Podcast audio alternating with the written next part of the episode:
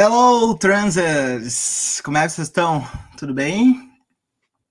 Então aí, depois de uma semana em que não tivemos live aí por contingências aleatórias, hoje estamos voltando aí com o transe ao vivo, aliás, vou parar de chamar de live, né? Transe ao vivo, até porque a expressão é boa, né? Ela tem uma certa ambiguidade que combina com, com o canal.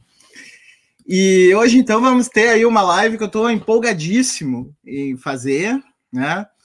É, por um lado, ela tem um, um aspecto assim um, triste, evidentemente, né? Porque ela é uma live sobre uma perda que nós tivemos, né? Um grande nome aí da antropologia, o David Graeber, né? Uh, e o que nos resta, né? Como, como nós, as pessoas que ficaram, é de alguma maneira fazer o tributo, né? Ao trabalho do Graeber. Uh, e um, um jeito de, de fazer esse tributo é justamente é, conversando né, sobre o trabalho dele e eventualmente até, até fazendo críticas. Né? Afinal, uh, como um autor que eu gosto bastante, vocês sabem aqui, quem acompanha o canal, que é o Derrida dizia, né? Herdar também é selecionar uma herança, né? Uh, a gente herda sempre filtrando aquilo que pode ser herdado. E então eu conto aqui com a presença de três antropólogas e antropólogo, é, a Ana Fiore, a Isabela Calil e o Orlando Calheiros. Uh, três pessoas assim que estão numa maior felicidade aqui, numa maior emoção de estar tá recebendo. Uh, já, já tinha pensado mil vezes de convidá-los uh, anteriormente, inclusive já tinha convidado o Orlando em particular, mas assim, todo mundo eu gostaria que já estivesse aqui. É, e agora, então, temos aí a primeira oportunidade de conversar com eles em cima disso, né?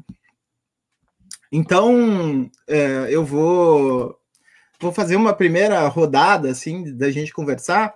Eu queria deixar assim, a primeira rodada bem em aberto, assim, mais ou menos que cada um conversasse conosco como que como que recebeu a obra do Graeber, né? O que que chamou a atenção da, da obra do Graeber, quem é o, o Graeber, assim, no sentido de, de, de como é que fe, foi feita, assim, essa conexão é, com o autor, tá? Então, uh, eu vou começar por ordem alfabética com a, com a Ana. Ana, seja muito bem-vinda, professora da Universidade Federal do Acre, colega do Marcos, que está aqui na caixa de comentários e, e já fez live conosco também aqui uh, outro dia. É, seja bem-vinda. E recomendação da recomendação da Aline, antes que ela bata em mim, né? Que, que eu não disse. É, seja muito bem-vinda ao canal aí, fica à vontade aí para fazer esse primeiro comentário. Bom, boa noite a todas, todos, todes. É, eu que agradeço o convite, Moisés. Para mim é uma honra estar aqui. Acompanho, te acompanho faz um tempo no, no Twitter, acompanho o canal sempre que eu posso. Mas eu acho que a gente está numa época em que todo mundo está assim meio saturado, né, de conseguir ficar muito tempo é, participando de atividades, assistindo coisas no, no, computador, mas eu sempre tento colar quando tem as lives do trânsito, pelo menos para acompanhar de orelhada. Assim. É, agradeço também a Isa, Isabela foi minha veterana na faculdade, foi uma inspiração para mim. O Orlando também eu acompanho no Twitter faz um tempo já, então é muito feliz de estar aqui. Agradeço a Aline por ter me botado nessa roubada né? Me deixou com, assim, calafrios o fim de semana inteiro sobre quanto eu poderia contribuir com esse debate. É, e ao Marcos, que ficou me pilhando o fim de semana inteiro de parar de descansar e ir ler Greiber para fazer o serviço direito aqui. Então, mas na verdade, um pouco, é, eu me senti um pouco surpresa com o convite, porque sou antropóloga, eu tenho assim, uma afinidade emocional com anarquismo, acho que já me considero uma pessoa anarquista também, mas não sou uma grande conhecedora nem de teoria anarquista, nem, nem da obra do David Graeber. Né? Eu tive o primeiro contato com a obra dele quando saiu a versão em português do, do Debt, que é o livro mais famoso dele. Né? Quando saiu o livro Dívida, um grupo queria ler, discutir, eu falei, tá bom, vou procurar. É, entrei nesses canais é, sagrados da internet de fornecimento de PDFs e não achei o PDF em português, porque, obviamente, o livro tinha acabado de sair. Então, fui lendo ele em inglês mesmo. De repente, se tornou um livro que eu fui tentando recomendar para todo mundo, porque é, por um lado, para quem é das ciências sociais, das ciências humanas, ele ecoava um monte de coisas que a gente ia discutindo com outros autores. Então, falava, nossa, por que a gente não está lendo o Dívida junto com um ensaio sobre a dádiva do Marcel Mauss, que eu acho que dá um complemento super interessante para discutir o contraponto de economias de, de mercadoria, economias de dádiva, com o que o Graeber está falando, fazer esse panorama global e aquilo que o Marcel Mauss tentou fazer e que depois também foi virando o movimento anti-utilitarista das ciências sociais, que foi um negócio legal, né, que surgiu a partir da obra dele. Então, a gente não está fazendo isso. Também, por outro lado, assim, eu ficava pensando na minha mãe, que trabalhou a vida inteira em banco, né, falei assim, mãe, você tem que ler isso aqui, tem que entender que o negócio é a dívida. E era uma coisa que eu achava que ela conseguia acompanhar, mesmo não sendo de ciências humanas. É, então, era um livro que me empolgou muito na época, mas o meu doutorado era sobre formação de professores indígenas no Amazonas. Então, é um livro que eu li, mas eu não incorporei naquilo que eu estava fazendo e ficou meio que dormindo. E aí, essa semana, quando, quando a gente teve notícia do falecimento do Graeber, né, no momento em que as questões que ele estava pautando é, estão né, sendo recolocadas em função de uma catástrofe que está assolando o globo inteiro e que tem fundamentações econômicas e políticas prementes, e, e de outros processos de mais longa duração, por exemplo, toda essa discussão sobre mudança climática e, e, e o, o, que o neoliberalismo tem a ver com isso e como reagir ao que o neoliberalismo está fazendo sobre isso. Então, assim, caramba, né? Então, acho que é legal a gente retomar esse autor para colocar ele na roda, até para fazer algumas críticas que ele, ele mesmo não conseguiu se autofazer. Eu acho que no começo é isso, né? É, passo a palavra para os colegas. Né? Beleza, obrigado, Ana. Uh, Isabela, é, quero saber uma coisa. É, é a primeira live, ou, ou, teve outra que tu falou já durante a pandemia que não é sobre bolsonarismo? Estamos te dando um alívio porque a, a, pesquisa da Isabela sobre bolsonarismo já é uma pesquisa célebre aí, muitas, muitas que eu tenho observado, né? Muitas, muitas lives, podcasts, textos, né? Na, na mídia e acadêmicos, né? Então, é, estamos te dando um, um sossego aí do, do bolsonarismo ou também já teve outras lives além, além dessa? Bom, primeiro, um prazer enorme estar aqui com vocês. É, enfim, eu, eu, conheço pessoalmente só a Ana, né, e da USP, e, e, a Ana também já me ajudou em várias coisas, né, Ana, em coisas de pesquisa, enfim, tudo já, já trocou várias é, experiências, né, principalmente porque eu, em, em, vários lugares que eu estava fazendo pesquisa, eu chegava e a Ana estava também, a Ana falava, você também? Eu falava, é, eu também estou aqui, enfim. É, e o Orlando também, enfim, que a gente já conversa virtualmente, já tem outras coisas. Então, Moisés, eu, eu agradeço muito o convite, fiquei muito feliz. E também queria agradecer a Aline, porque a Aline também sugeriu, né? Falou, ah, chama, chama a Isabela Calil e, e me colocou um pouco nessa história, né? Então, eu também agradeço muito a Aline. Mas, de qualquer forma, é a primeira vez que eu... Eu acho que é a primeira live que eu não estou falando sobre Bolsonaro. eu acho que essa é, é, de fato, a primeira live que eu não estou... Nunca tinha pensado nisso, não. É a primeira live que eu não estou falando sobre Bolsonaro e é a primeira vez que eu vou falar sobre, é, sobre as questões relacionadas ao Occupy Wall Street também. Eu nunca falei sobre isso, né? E, e tem sido uma experiência interessante porque é, eu, eu, sempre tive muita dificuldade de conectar essa experiência com o que eu faço de pesquisa hoje, porque parecem coisas muito distantes, mas eu acho que eu agora talvez tenha a oportunidade de, de ir pensando e falando é, o quanto essas coisas não estão separadas, né? O quanto, para mim, é importante é, é, digamos assim, a experiência da pesquisa que eu tenho hoje, ela só se explica por uma experiência anterior que tem a ver com, com, com o Occupy. E, e, várias questões, inclusive de, de próprias críticas ao Occupy, mesmo fazendo parte do, do Occupy, é, de, de, críticas também às posições políticas do Graeber, embora com muita admiração. Então, acho que vai ser uma, uma experiência muito interessante para poder compartilhar e falar sobre esse, essa questão e pensar, inclusive, em alguns paradigmas, em algumas possibilidades de pensar as lutas políticas hoje, né? Eu acho que vale a pena revisitar essa experiência, é, se a gente puder usar né, essa experiência e usar, inclusive, o trabalho do, do David para para pensar o que, que a gente faz hoje de luta política, né? Então, para mim, tem sido uma experiência esses dias, assim, o que a gente falou de preparar a live, uma experiência muito interessante de lembrar de algumas coisas, inclusive que eu até já tinha um pouco esquecido, e de conectar isso para com coisas que eu faço hoje. Então, eu agradeço muito a oportunidade. Maravilha, eu fiquei felicíssimo. Peraí. Pronto.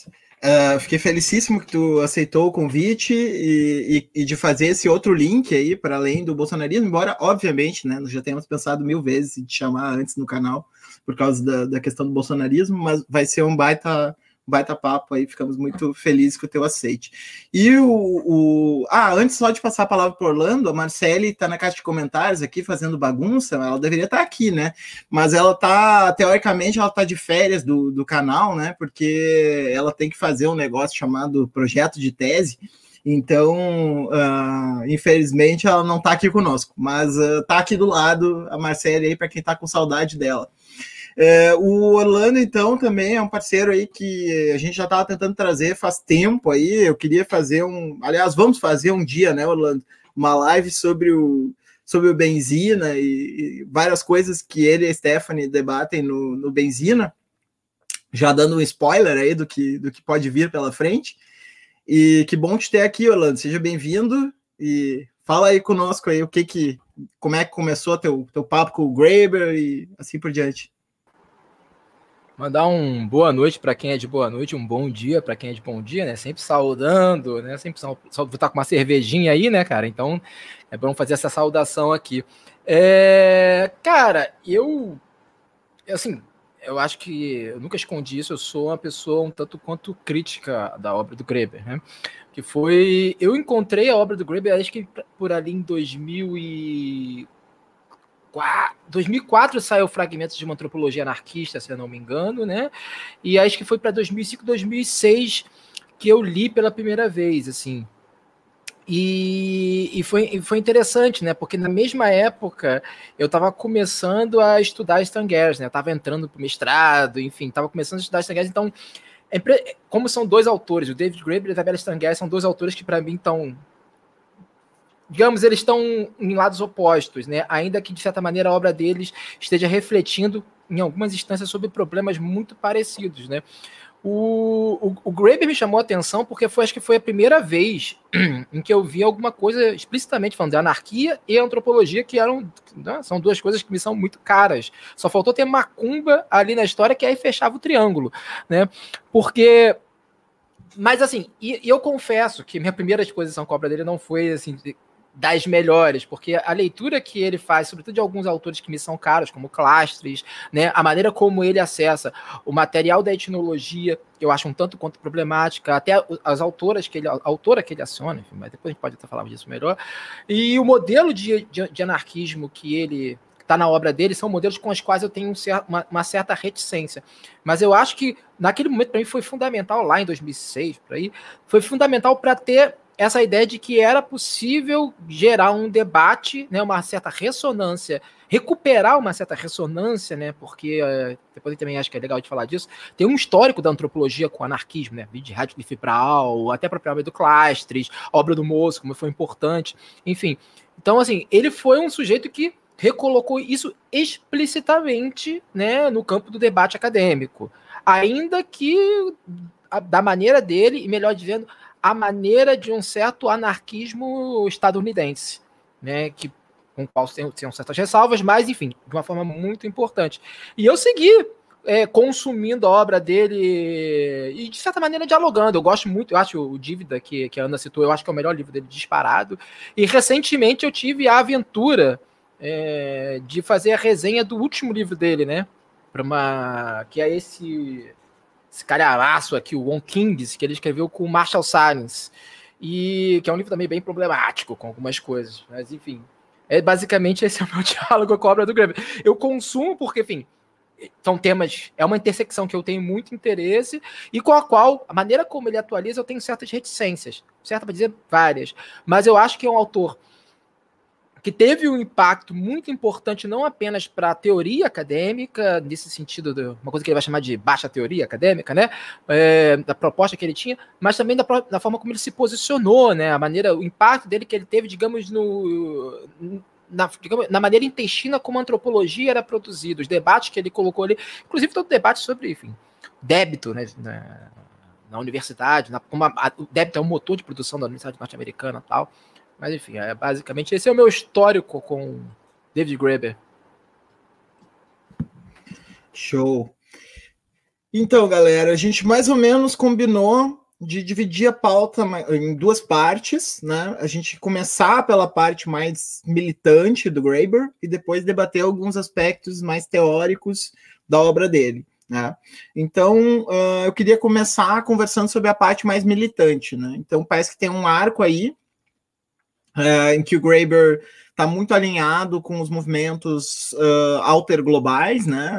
também chamados anti-globalização, mas enfim, aqueles movimentos que se contrapunham na década de 90 ao enorme, gigantesco e esmagador consenso que havia depois da queda do Muro de Berlim, de que qualquer modelo que antagonizasse com a democracia liberal e o capitalismo uh, necessariamente estaria ultrapassado, condenado ao mofo, né, e assim por diante. E, e ali aquela juventude começou a fazer então uma mobilização é, bom, eu não vou, eu não vou descrever muito, eu vou deixar para vocês, não vou roubar a cena, né?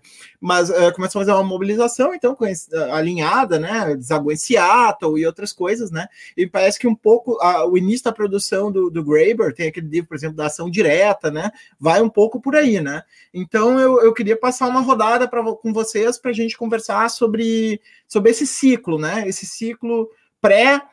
É, digamos assim, pré-2010, né, que, que, depois, né, veio recalibrar, que a gente passa para outra rodada, mas assim, esse, esse, antes, né, ou se vocês quiserem pular, enfim, daí fica a cargo de cada um decidir sobre o que, que quer falar, né, eu meio que estou abrindo o assunto mais ou menos por aí, né, falar dessa, desse movimento que passaram por Seattle, Gênova, né, todos em cima das reuniões do, do FMI, do, do G8, né, e, e o papel do Graeber nisso. Acho que podemos seguir na, na ordem, a menos que queiram quebrá-la, mas podemos.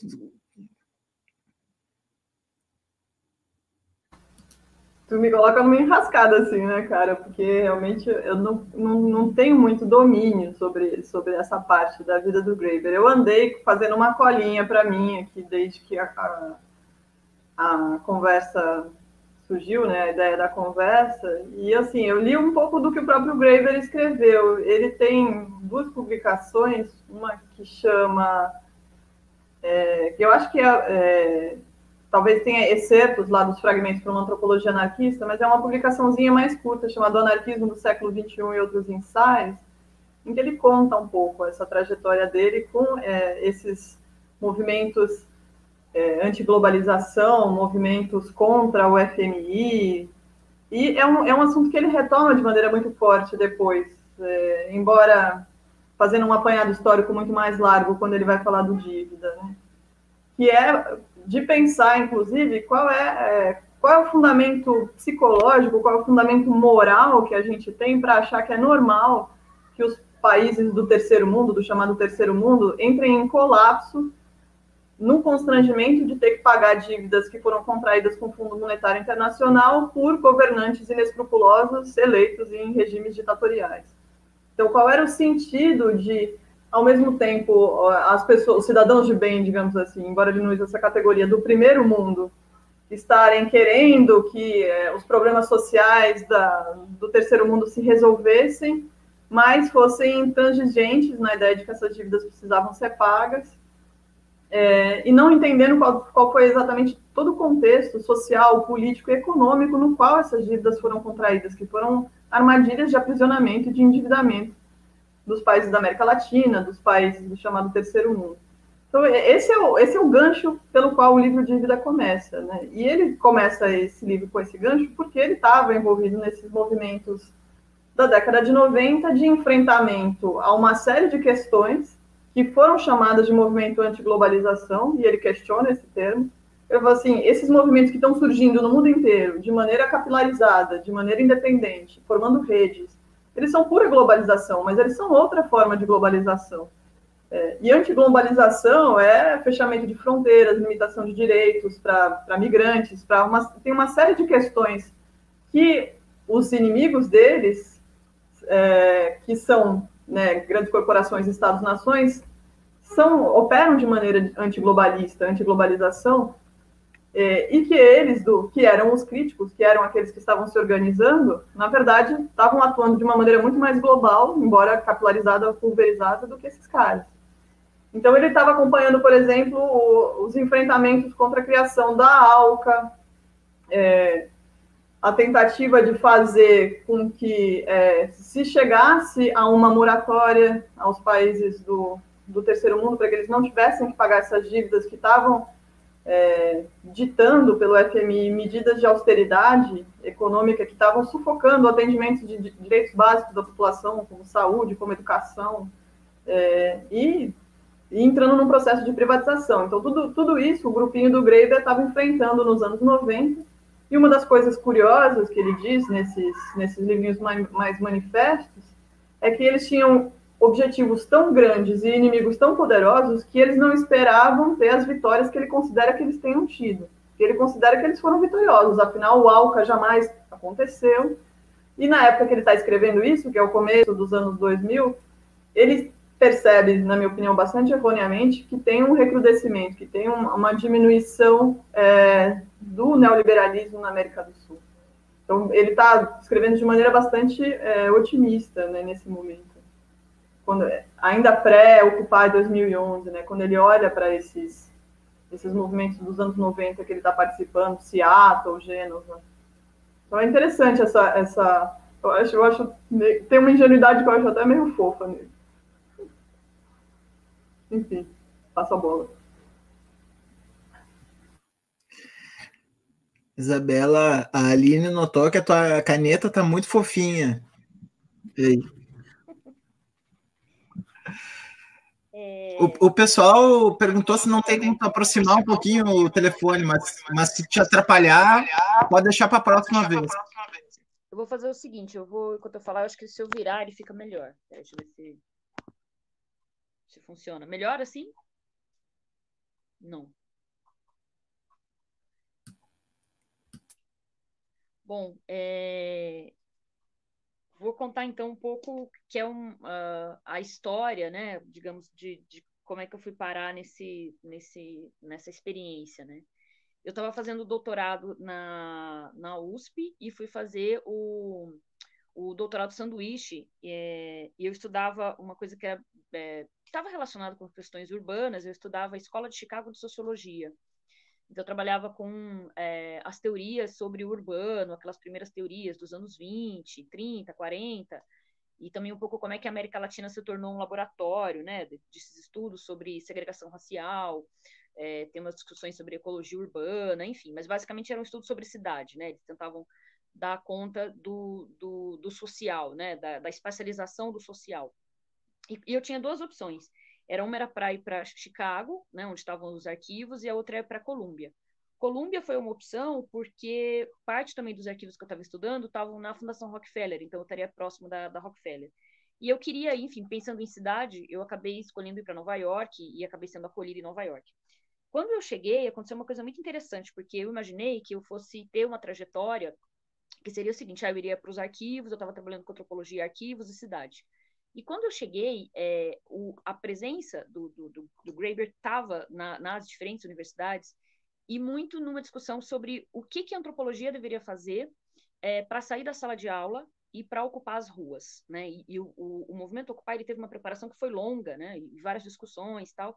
Então teve uma coisa que eu achei interessante, pensando principalmente no, no lugar de militância do, do, do Graeber, embora eu, eu tenha algumas posições eh, de discordância e a gente já fala numa segunda rodada, mas uma coisa que eu achei interessante é que ele, de uma certa forma, forçou os outros professores a se posicionarem. Então, eu, quando eu cheguei nos Estados Unidos, é, muito diferente do que eu imaginava, e a cidade e a Universidade de Columbia, ela é uma universidade, ela é diferente, por exemplo, de Harvard. Harvard é, é, fora da cidade, ela é fechada, é um campus muito fechado em si mesmo. A Universidade de Columbia, ela é literalmente você consegue atravessar a, a, de uma rua para outra quando você está andando na, em Nova York, né, em Manhattan. Então ela é, ela é cortada pela cidade. E isso acho que deu uma, uma, uma característica muito especial para o lugar que eu estava, que era Colômbia, e que essa, digamos assim, essa presença dos professores que começaram a se engajar e começaram a perceber que teriam que, eh, sabe, sair da sala de aula, que a sala de aula não era o suficiente, tinha toda uma questão de uma energia, de uma, de uma coisa da primavera árabe, E o que, para falar sobre, especificamente sobre o Geber, o que acabou acontecendo é que se formaram alguns núcleos, digamos assim, e os professores, eles, é, digamos assim, a entrada nesses núcleos, então vou citar três, assim, dentro do Occupy, existiam, é, tipo, os alunos se aglutinavam, alunos e professores, em torno, pelo menos na experiência em que eu estava, a partir de três professores. Um era o Chomsky, que não era o, o, as pessoas com quem eu, os alunos que estavam em torno do Chomsky, as discussões não eram discussões que eu não, não, não me enquadrava ali.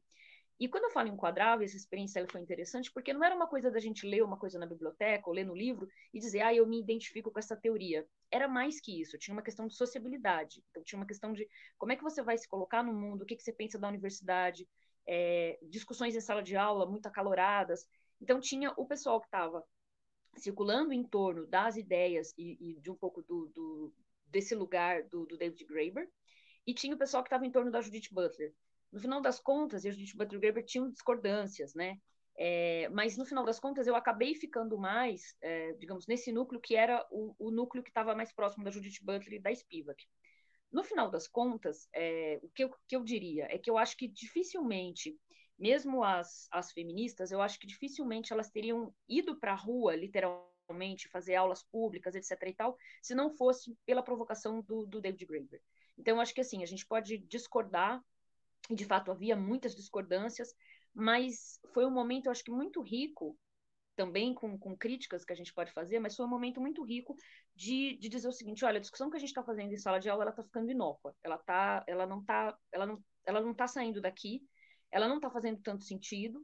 É, a gente tem que ir para a rua e a gente tem que abrir e a gente tem que levar as nossas discordâncias, os nossos pontos de vista para a rua, inclusive para quem não está dentro do debate acadêmico. Então, isso foi uma coisa que me marcou bastante, assim, e, e, e que foi muito interessante. Mas, por outro lado, havia uma certa tensão sobre o que fazer do futuro, né? Porque uma vez que o Occupy é, passaram-se um tempo, já semanas, etc e tal, e o, existia uma, uma demanda que era, então, por exemplo, da Judith Butler dizendo, a gente não tem demandas claras, né? Então, a gente precisa ter demandas claras. Se a gente não, fizer, não tiver demandas claras sobre o que a gente quer a partir de agora, isso aqui não vai fazer mais sentido. Então, das duas, umas. Ou a gente não tem demandas claras e a gente precisa ter, ou se a gente tem, a gente não está conseguindo comunicar para as pessoas, né? E o, o Graeber estava um pouco numa posição de não, a gente é, é, isso, né? A gente tem que ficar aqui e, e, não, não temos que ter uma, a gente não tem que se tentar caber dentro de uma demanda. Então tinha um pouco essa tensão, mas eu acho que no final das contas é, e tinham também várias várias críticas, né? Que eu acho que a gente pode fazer hoje que é, por exemplo, de como o próprio Occupy ele tinha uma característica que era a seguinte: quem, quem ia para Occupy no começo? Eram pessoas que, que eram universitários, né? Então, claro, a gente tá, tem um segmento específico da população, então é, era uma, um, digamos assim, um, um, um, conjunto de pessoas que estavam num lugar social privilegiado, né?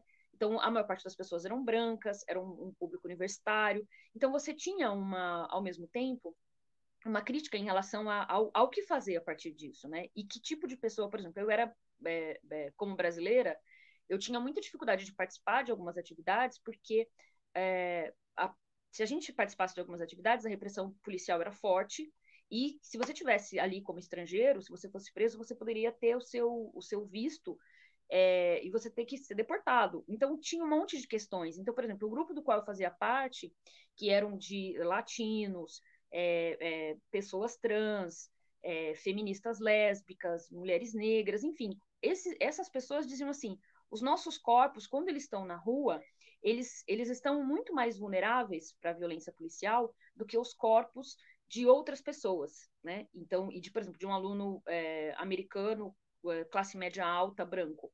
Então, havia um debate também em torno sobre a questão da ocupação da rua, que eu acho que ele é muito importante para a gente recuperar, que é todas as lutas elas têm que ser, é, digamos, a, a, gente pode ter uma luta unificada, mas todo mundo tem que atuar na luta de, da mesma maneira? Não dá. Tem corpos que podem estar na rua e que se a polícia chegar, se for preso, não vai acontecer nada. Tem corpos que não podem estar na rua, que eles efetivamente são muito mais frágeis. Então, esse, esse debate, eu acho que foi um debate interessante de pensar o lugar da universidade, então, o tipo de conhecimento que a gente está fazendo, e, e pensar como a universidade pode ir para a rua, mas ao mesmo tempo um debate que é, mas quem pode ir para a rua e quem pode ficar e quem não pode, né? Então, acho que o, a figura, de, de, qualquer forma, a figura do, do, da memória que, que eu tenho, assim, do, do, do Graeber, é de estar no espaço público, né, em aulas em espaço público, e com toda, toda treta possível, né? Então, eu acho que isso é uma coisa admirável, né? Que é, a gente pode discordar de um determinado intelectual, mas o fato desse intelectual estar tá na rua e tá dizendo assim, então, então vem para o debate, né? E, e, você não ter uma ordem, por exemplo, para falar numa assembleia, e a dizer assim, ah, não, mas só quem tem doutorado fala agora. Ah, não, mas você não é da universidade, mas sim qualquer pessoa pode falar. Eu acho isso muito rico, né? É, é claro que tem muitas críticas que a gente pode fazer, numa segunda rodada a gente fala sobre isso, de pensar também os aprendizados, né? Mas aí, para recuperar a, a fala da Ana, e também já passar a bola para o Orlando, eu diria o seguinte: é, às vezes a gente tem uma ânsia, né, de que uma determinada ação política ela vá dar certo, mas às vezes uma ação política ela precisa de anos de, de da gente aprimorando, aprendendo e, e, e aprimorando uma certa tecnologia, né? Acho que o Occupy ele foi importante mas o Occupy ele, ele é devedor de Seattle, né? ele é devedor de Gênova, então não tem como a gente construir uma, uma ação na rua, uma ação política, se não for por, um, por anos de acúmulo, né? E talvez, olhando para o Brasil, a gente também até possa usar isso como uma experiência, né? O que, que a gente pode usar dali? O que, que deu certo e a gente pode usar? O que não deu certo e a gente não pode usar? Então eu fico feliz também com essa mesa, porque eu acho que mais do que a gente só fazer um tributo, né, e dizer, olha, né, o, o, o foi maravilhoso, eu acho que também tem espaço para que a gente possa dizer, olha, isso aqui, quando a gente falhou nisso, o movimento foi capturado pela extrema direita e foi, e depois eu falo um pouquinho mais. Então, é parte dele, né? Então, eu acho que esse, esse é o ponto, né? Da gente conseguir pensar também que tipo de acúmulo que a gente consegue fazer de ação política, principalmente de rua, se, se ainda dá para fazer isso, como fazer, e que aprendizado a gente pode fazer para criando essa tecnologia, né? Principalmente tecnologia de protesto.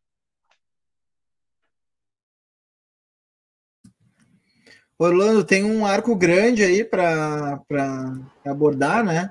E, e uma, oh. uma, coisa que, que também eu acho importante a gente recuperar, porque nem todo mundo, tem pessoal aí que é mais jovem, nem todo mundo acompanhou aqueles movimentos lá dos anos 90, né? É que também tem um arco aí é, do, dos zapatistas, né? Que vão recuperar essa temática dos anarquismos e tal, então eu queria te ouvir também, também sobre isso.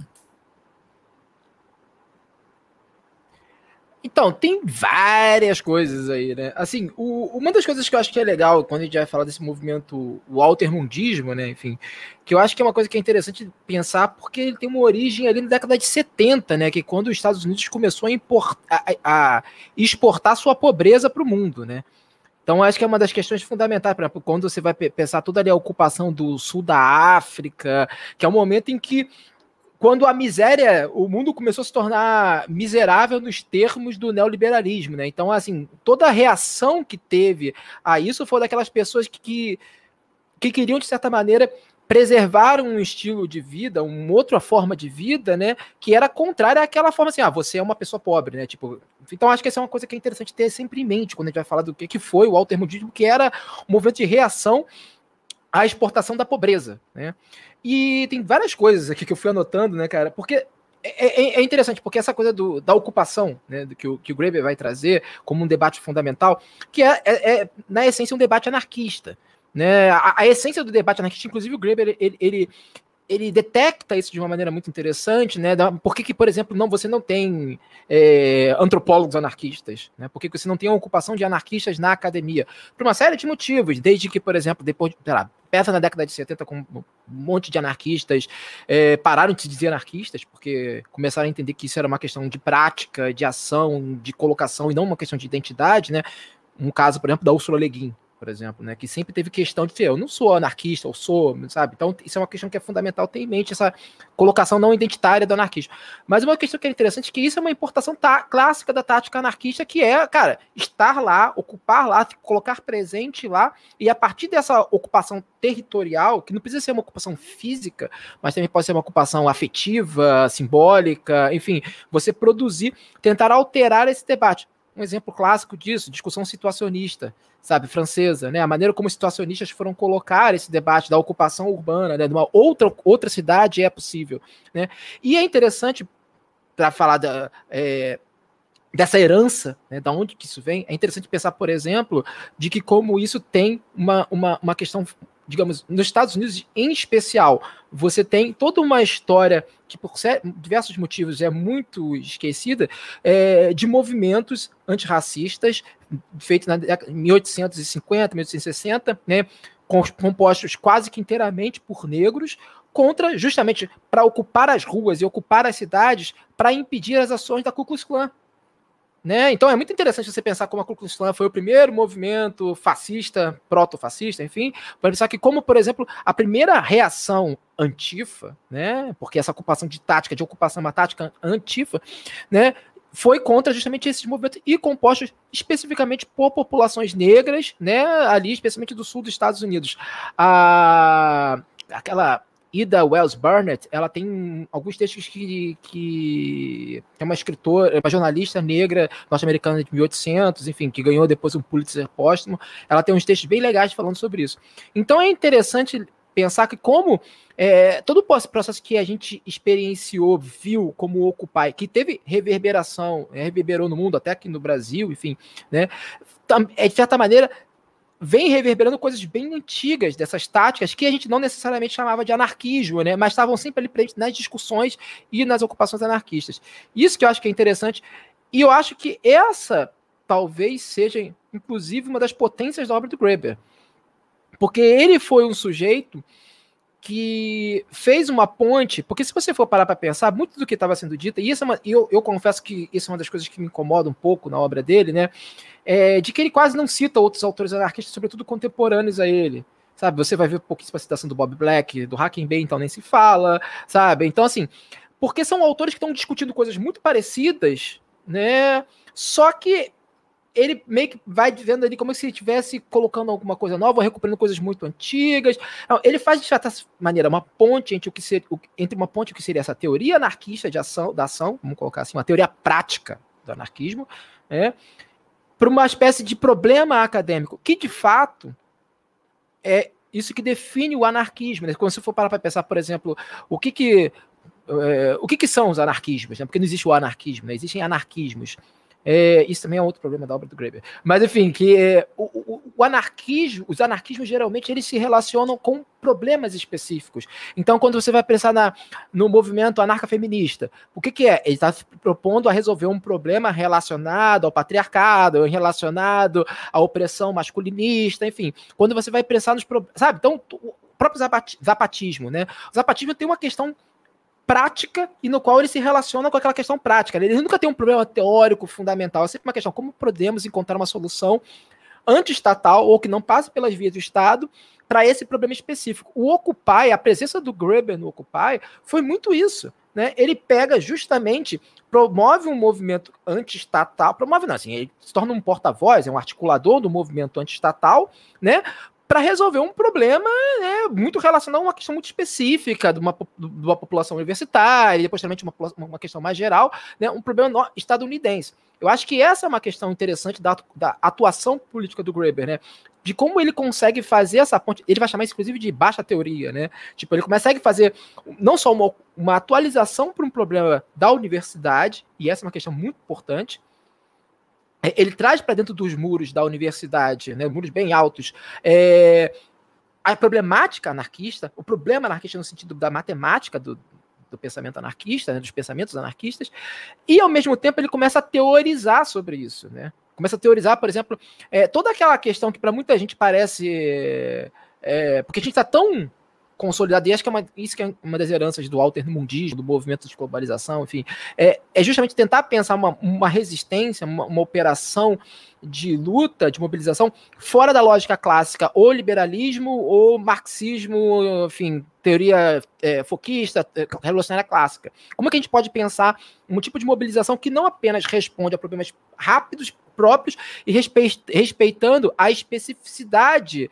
das pessoas que estão se mobilizando, porque também essa é uma outra questão fundamental. Por isso que o, o, o é, é, fundamental atrelar isso, por exemplo, à questão da pobreza que vai se espalhando, né? Porque quando esse movimento vai se desdobrando ao longo do mundo, ele vai dando espaço, vamos colocar assim, dentro do pensamento para vozes que dentro de uma concepção clássica de teoria de luta política seriam é, seriam, digamos, sobrecodificadas. Né? Então, por exemplo, você vai ver um papel crucial das religiões africanas, ou de matriz africana, né, em movimentos, de, em movimentos altermundistas. Você vai ver, por exemplo, o papel da própria Starhawk, né, tipo, o papel de figuras relacionadas a, a vou chamar de bruxaria, vamos chamar de Wicca, enfim, ou de, ou de esses movimentos de feitiçaria ou de contracultura norte-americana, enfim. Então, assim, é interessante ver como é que justamente isso, porque só quando você cria esse tipo de prática, né, que respeita não só um problema específico, mas a especificidade dos corpos, das existências que estão ali, que você consegue ver se emergir. Eu acho que o, Graeber é um cara que conseguiu capturar isso não só na, nos seus escritos, mas no seu próprio posicionamento político. Eu acho que isso é uma das grandes potências de qual a gente não pode tirar a obra dele. Entendeu? Ah, o resto é que começa. não vou entrar nessa coisa porque é até bom. Mas vamos voltar para a segunda rodada aí. Não, não, vamos. Depois nós vamos para treta. É... Calma, calma. Ah. Vai ter tempo para tudo. é, Ana, a, a Isabela e o Orlando já começaram a levantar a bola aí para a gente discutir é, Occupy e o que sucedeu então a Occupy, né? A gente está vivendo agora um momento meio tétrico, né? E, mas assim, há, há, alguns anos atrás, aliás, né, uh, ontem eu recuperei um, uma postagem minha no Facebook, lá em 2012, em que eu dizia que eu estava ligeiramente esperançoso com o papel das redes sociais na, na mudança da política e tal. Né? Ah, meu Deus, haja vergonha, né, para passar nessa vida. Eu, eu, eu até coloquei lá para compartilhar pra você, com vocês como eu falo de autista também. Né? Não acreditem, né, nas coisas que a gente escreve piamente, porque a gente escreve muita merda. Mas enfim, é porque também lá em 2012 a gente estava empolgadíssimo, né? Tinha rolado Ocupar em 2011, Primavera Árabe, Indignados na Espanha, né? Todo aquele ciclo que vai desaguar em 2013 e e assim Muita gente aqui no Brasil fala de 2013 com toda razão, até junho de 2013, né? Se usa. Mas assim, o que rolou em 2013 já estava rolando, uh, já, já tinha né, um fogo baixo, muita coisa rolando, né? Em Porto Alegre, por exemplo, a gente uh, fazendo muita coisa desde 2011 e tal, e, e 2013 foi a explosão em forma de massa para isso, né? Mas, mas uh, a sintonia, inclusive teve um dia é, se não me engano, foi aqui de outubro, é, em que a gente fez uma, uma, uma manifestação aqui no Brasil, em 2011 ainda, né, dentro do ciclo mundial. Então, agora não me lembro exatamente qual foi o dia, mas foi um dia que todo mundo né, se, se parou pra, com esses protestos. Então, assim, tinha aquela euforia e tal, e agora a gente está vivendo essa merda que, que a gente está vivendo, né? Não, não só aqui no Brasil, mas no mundo inteiro. Então, queria te ouvir, fica à vontade para comentar como tu quiser isso aí, com ou sem Graeber. Não, eu acho que tem um monte de coisa é, em relação ao Occupy que a gente pode puxar ganchos anteriores ao Graeber. Ele mesmo tem assim um, um, pé atrás, porque ficam botando ele como o inaugurador, o, o, cara do mito de origem, do Somos 99%. Eu acho que ele surfa nessa onda, mas por outro lado ele se incomoda também de ser colocado nessa posição, porque sabe que as coisas estão vindo de antes, né? Se a gente pensa no Brasil mesmo, é, quer dizer, a, a, forma ocupação é uma forma histórica de protesto de diferentes segmentos da, da população. Né? Era com ocupação que se faziam é, revoltas, revoluções aqui no Brasil, desde o Brasil colônia, sabe? Eu trabalhei com a população indígena do, do Baixo Amazonas, do Sateré Maué, eles se engajaram profundamente na, na, na Guerra da Cabanagem. E eles invadiram e ocuparam é, a cidade de Maués, que foi um dos últimos bastiões de resistência da cabanagem. É lógico que é num contexto de guerra, então a gente pode levar esse paralelo até certo ponto. Mas tem essa coisa de uma ocupação efetiva, física, uma reorganização das estruturas ali, é, do cotidiano, da logística, de tudo que é. E, e, essas histórias são contadas até hoje. Assim, uma boa parte da pedagogia Sataré-Maué tem a ver com formas esotéricas de transmissão disso pelos cantos rituais deles, que eles ensinam os jovens como é que faz para se livrar dos brancos. E eles continuam ocupando. Então, deu treta lá no Distrito Sanitário de indígena de Parintins, eles ocupam.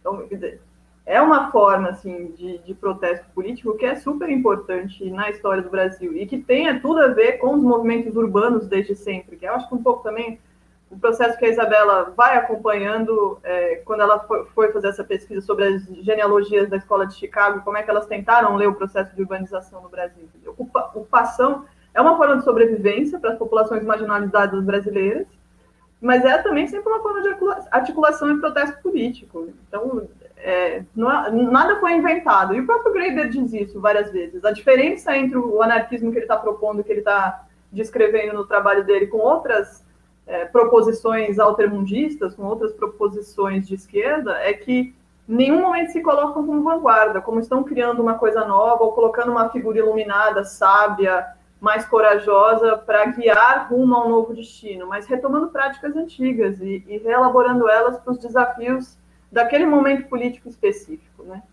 Inclusive, ele traz um conceito que eu até gosto, que é a ideia de uma política pré-figurativa, de que todo processo ele tem que espelhar a sociedade que se, que se quer construir.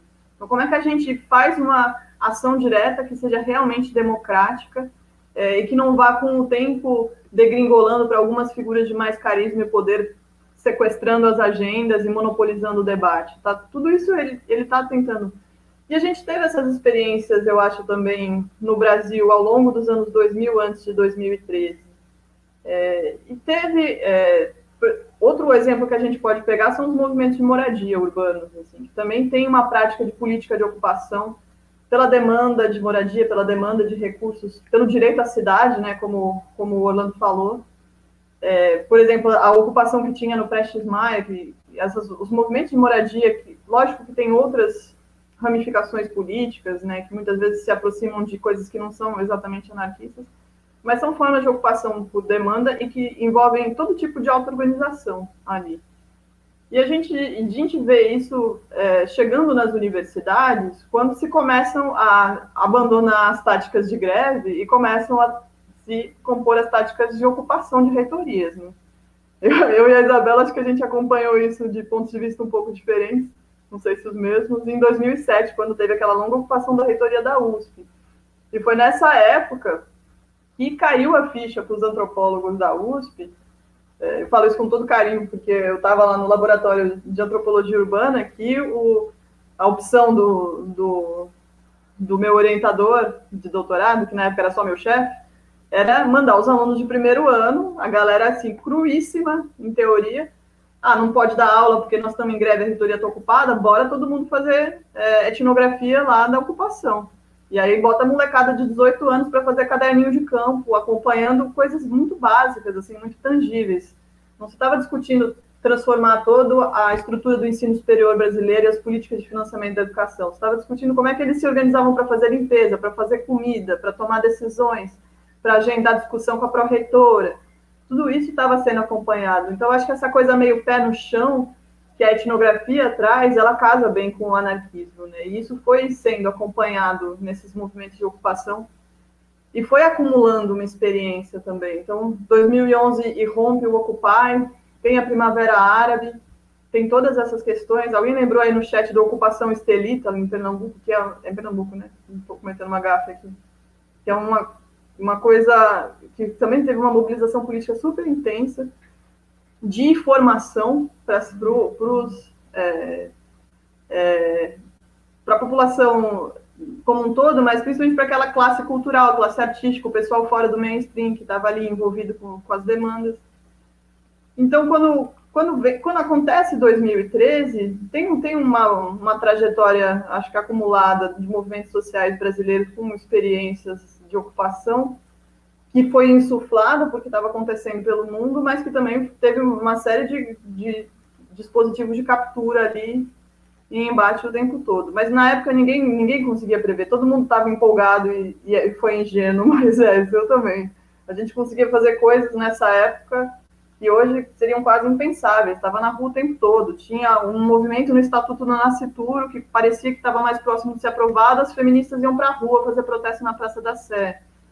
É, o Levi Fidelis, ainda no debate de 2014, falou aquela coisa sobre aparelho escritor. Eu e a minha companheira de casa, a gente olhou uma da outra e falou: vamos chamar um protesto. A gente montou um evento no Facebook em três dias a gente conseguiu juntar 800 pessoas na Paulista. Isso porque a gente nunca foi ligado em corrente partidária, né? Tinha um pessoal do, do PSOL que colocou a gente, que ficaram indignados, primeiro, que a gente não era de corrente partidária, e segundo, que a gente não era namorado.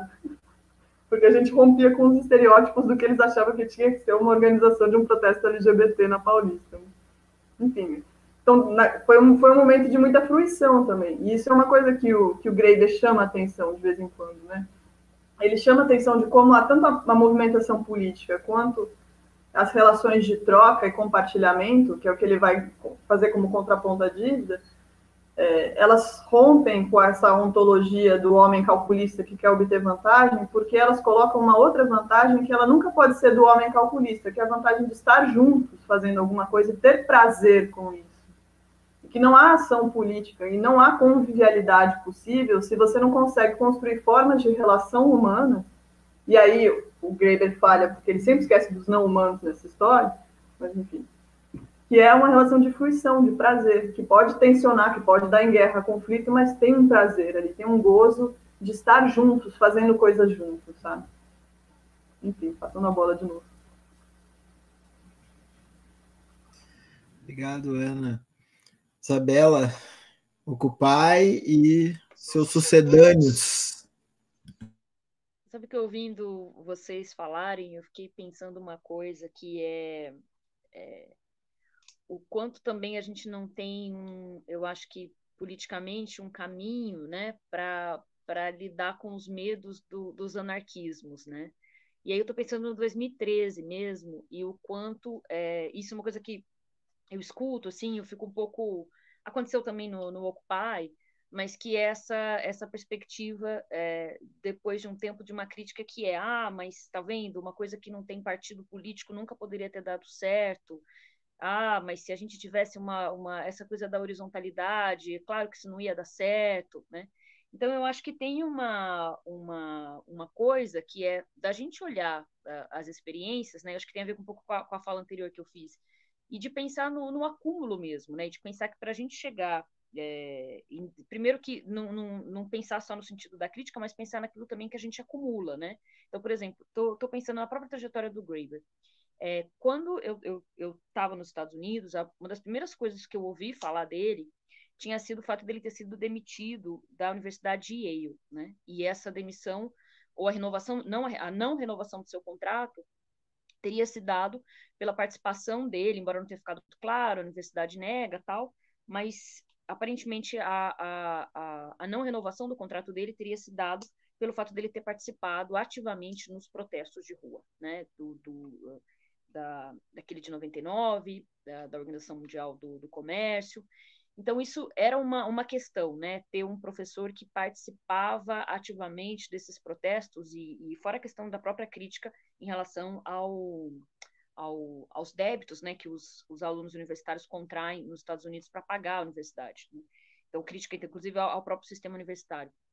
Então, essa é uma, uma questão que é, quando olhando assim, né, para o Brasil, para a experiência brasileira, e isso tem a ver, inclusive, é, com, com a forma como a gente, como pelo menos o meio universitário está tá, tá estruturado, eu trabalho numa instituição privada, mas uma instituição privada que é, que é muito especial, assim, que tem características muito progressistas e que, é, de repente, e, e, e, que no caso da, da minha experiência em, na, na escola de sociologia, apesar de ser uma instituição privada, é uma fundação, é mantida por uma fundação e, e, era estranho em 2013 os professores que não iam para a rua, né? Os professores que não iam para a rua, os colegas ficavam assim, mas você não vai para a rua? Tipo, você vai para onde, né? O que, que, você vai ficar fazendo, né?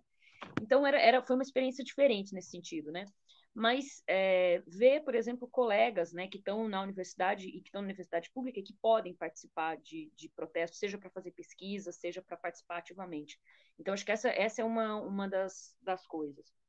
Mas o, o, acho que a gente precisa ainda debater muito sobre essas experiências e sobre o futuro, para porque é, me entristece muito ver é, críticas, né, que, que são críticas que de repente você tem grupos é, de direita, grupos conservadores, grupos de direita, grupos de extrema direita, com muito recurso financeiro, com estrutura, com, com experiência, testando várias coisas, e aí depois a culpa fica é, é, nos anarquistas, né? Ah, porque os anarquistas, o problema com os anarquistas é que não tinham partido. Ah, o problema. E assim, e é uma loucura, né? Porque quando a gente vai olhar, eu, eu posso dizer assim, com muita, com muita tranquilidade, eu posso dizer isso, porque assim, eu acompanhei fazendo pesquisa, eu comecei fazendo pesquisa, né, e, fazendo pesquisa no Occupy, é, e mudei meu foco, inclusive, terminei meu doutorado sobre a escola de Chicago, mas passei a fazer pesquisa em protesto e manifestação de rua.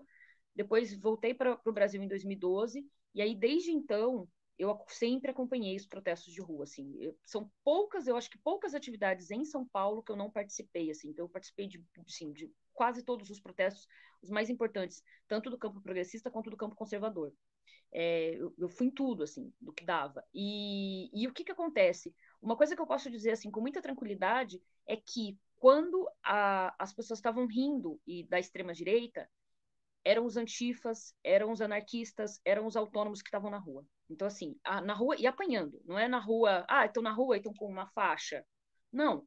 Estão tão no embate físico, físico mesmo. E eu, eu ainda diria mais, eu acho que tem uma, uma, uma história muito silenciada né, do, do da, da, da atuação nem todo mundo se diz anarquista, né? Nem todo mundo se sente confortável com esse rótulo e, e recusa o próprio rótulo, mas assim, é, grupos autônomos, grupos anarquistas, grupos antifascistas é, que estavam nas ruas e que, é, olhando para os grupos conservadores que hoje é, ganharam muito espaço, eles só não ganharam espaço mais rápido por conta dessa atuação desses grupos, né? Grupos, inclusive, que estão na rua, assim, apanhando, né? Apanhando, batendo, né? E, e, e, e, dizendo assim, aqui vocês não vão fazer, não tem essa de, de vir com, com, com essas histórias de, de supremacistas brancos, neonazi aqui não. Então, assim, e que, e que foram, e que muitas vezes são grupos, assim, que protestos de 20 pessoas, né?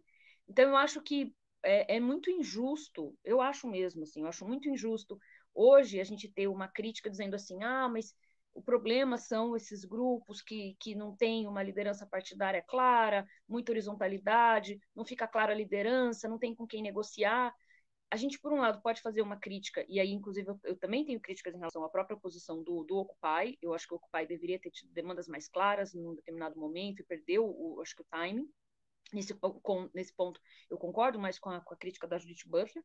Mas, por outro lado, eu acho que isso é desconsiderar, e ainda tem uma história que precisa ser escrita é, eu trabalho com grupos de, de, de extrema-direita, né? Mas, assim, tem uma história a ser escrita porque não há um protesto da extrema-direita que eu fui que não tinha pelo menos um grupo pequeno de pessoas é, que estavam ali para dizer assim: vocês não vão, a gente, a gente vai ficar aqui só olhando. Então, só cruzando o braço e falando assim: a gente vai ver tudo que vocês estão fazendo. E a gente está de olho, né? Então, assim, é muito injusto, porque seria desconsiderar, eu acho que, assim, anos de luta, e que é uma luta muito silenciosa, é uma luta que só, assim, não tem um, um uma página do Facebook que você pode dizer assim, olha o que, que eles estão fazendo, é, é, muito difícil, mas é uma organização muito, muito efetiva, né? E eu acho que é desconsiderar anos de luta de os primeiros grupos que de fato perceberam a extrema direita e perceberam o avanço da extrema direita, se, se, evitando fazer uma generalização, mas tentando generalizar-se um pouco, eu acho que foram os anarquistas. Foram os anarquistas porque já de muitas décadas atrás, os anarquistas, no caso de São Paulo, estavam na, na periferia de São Paulo lutando contra grupos de extrema direita, lutando com grupos neonazistas, então assim grupos de supremacistas brancos, homofóbicos.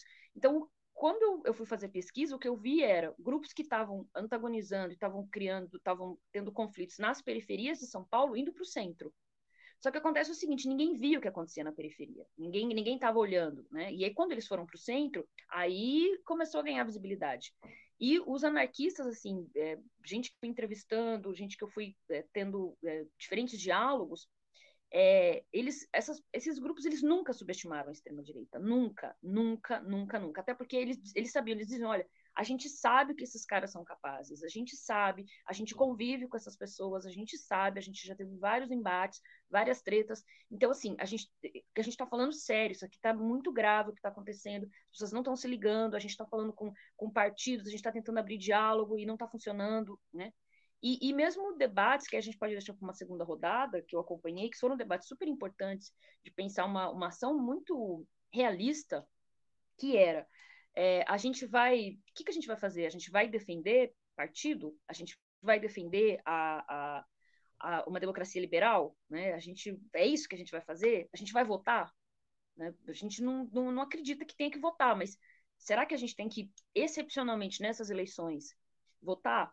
Então, assim, eu acho que tem, tem debates que são muito importantes e, e eu acho que tem uma certa, um certo silenciamento dessa, dessa luta, que ela é uma luta que, que, que se a gente silenciar, eu acho que a gente perde o, o antídoto para lidar com, com a extrema-direita. Eu diria dessa forma, assim, sabe? Eu acho que o antídoto tem que vir daí, porque são os grupos que há muito mais tempo estão lutando contra a extrema-direita, estão lutando contra grupos neofascistas, né? nominadamente neofascistas. Então, enfim, eu me alonguei um pouco na, na, na, na fala, depois a gente volta, mas era o que eu queria dizer, assim, nessa segunda rodada. Ou terceira, me perdi. Todo mundo curtiu muito nos comentários e aqui os participantes da live. É, Orlando. Cara, tinha que botar aquele botão para ter um coração subindo quando ela tava falando, saca? Porque eu de fato é isso, perdão. Porque é assim, tem várias questões aí que eu acho que, que são importantes. Também vou recuperar uma coisa que, que a Ana falou. É, porque, por exemplo, é, é, é, interessante pensar como toda essa movimentação que vai dar, que vai eclodir em 2013, por exemplo, ela tem. Ela começa muito antes, né? E eu digo isso porque eu sou um filho desse tipo de coisa, né, cara? Tipo, anarquista na periferia do Rio de Janeiro, saca?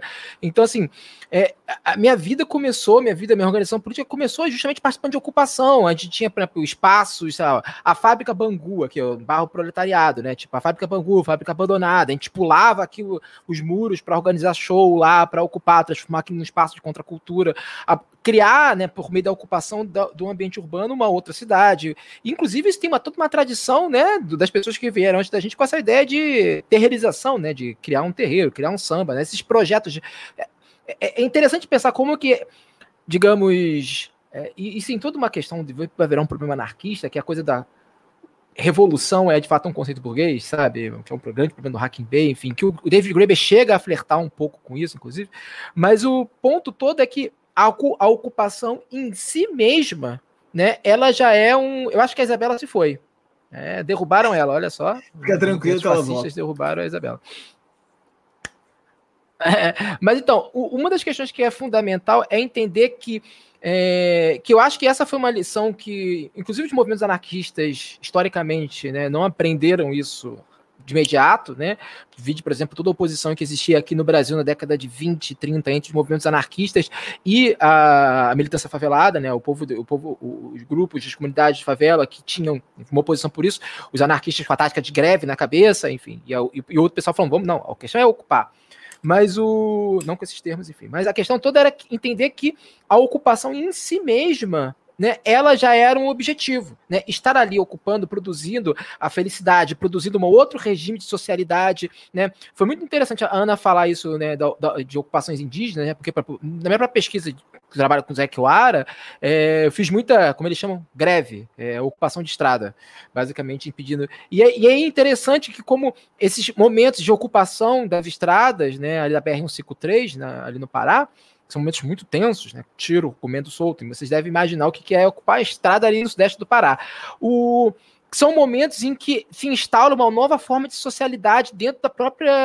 É, é como eles começam a, a de certa maneira, reviver um, a máquina temporal volta, né? Começa a ser elaborado uma série de rituais que instalam um, um, novo tempo cronológico ali. Então é interessante pensar como é que esse processo de ocupação é, em ambientes não citadinos, não brancos, não ocidentalizados, ela dá, ela dá origem a experiências radicais de alteridade.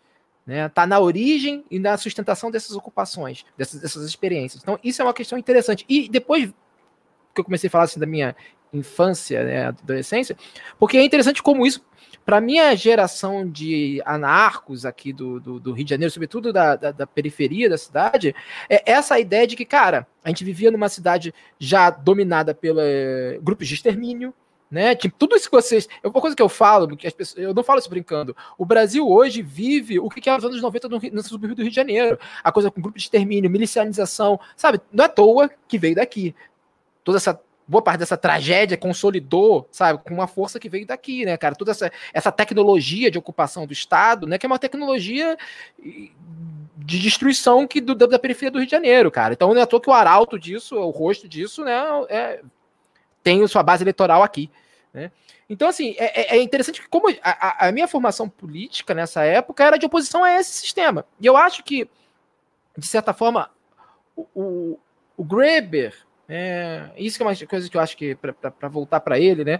Tipo, ele é um dos sujeitos, quando ele vai falar de, justamente daquilo da é, política prefigurativa, né, dessa ideia de que a gente tem que produzir uma tática de ocupação que, de certa maneira, emule ou antecipe aquilo que seria o nosso projeto. Porque, de fato, a grande constatação, né, sendo pragmático, é que esse projeto não chega, na maioria das vezes. Né? Muitas vezes, a única experiência que nós vamos ter ali de felicidade, que é importante, é justamente aquele, a, aquela movimentação, aquela ocupação. Então, por exemplo, é, é, é tem o livro do Peter Lember Wilson, né? O, Hacking Bay, que é sobre é, utopias piratas, para mostrar como que tinha todo um sistema de ocupação de cidade, formação de cidades, que tinham tempo, enfim, de que como esse era um outro modelo de regime de existência.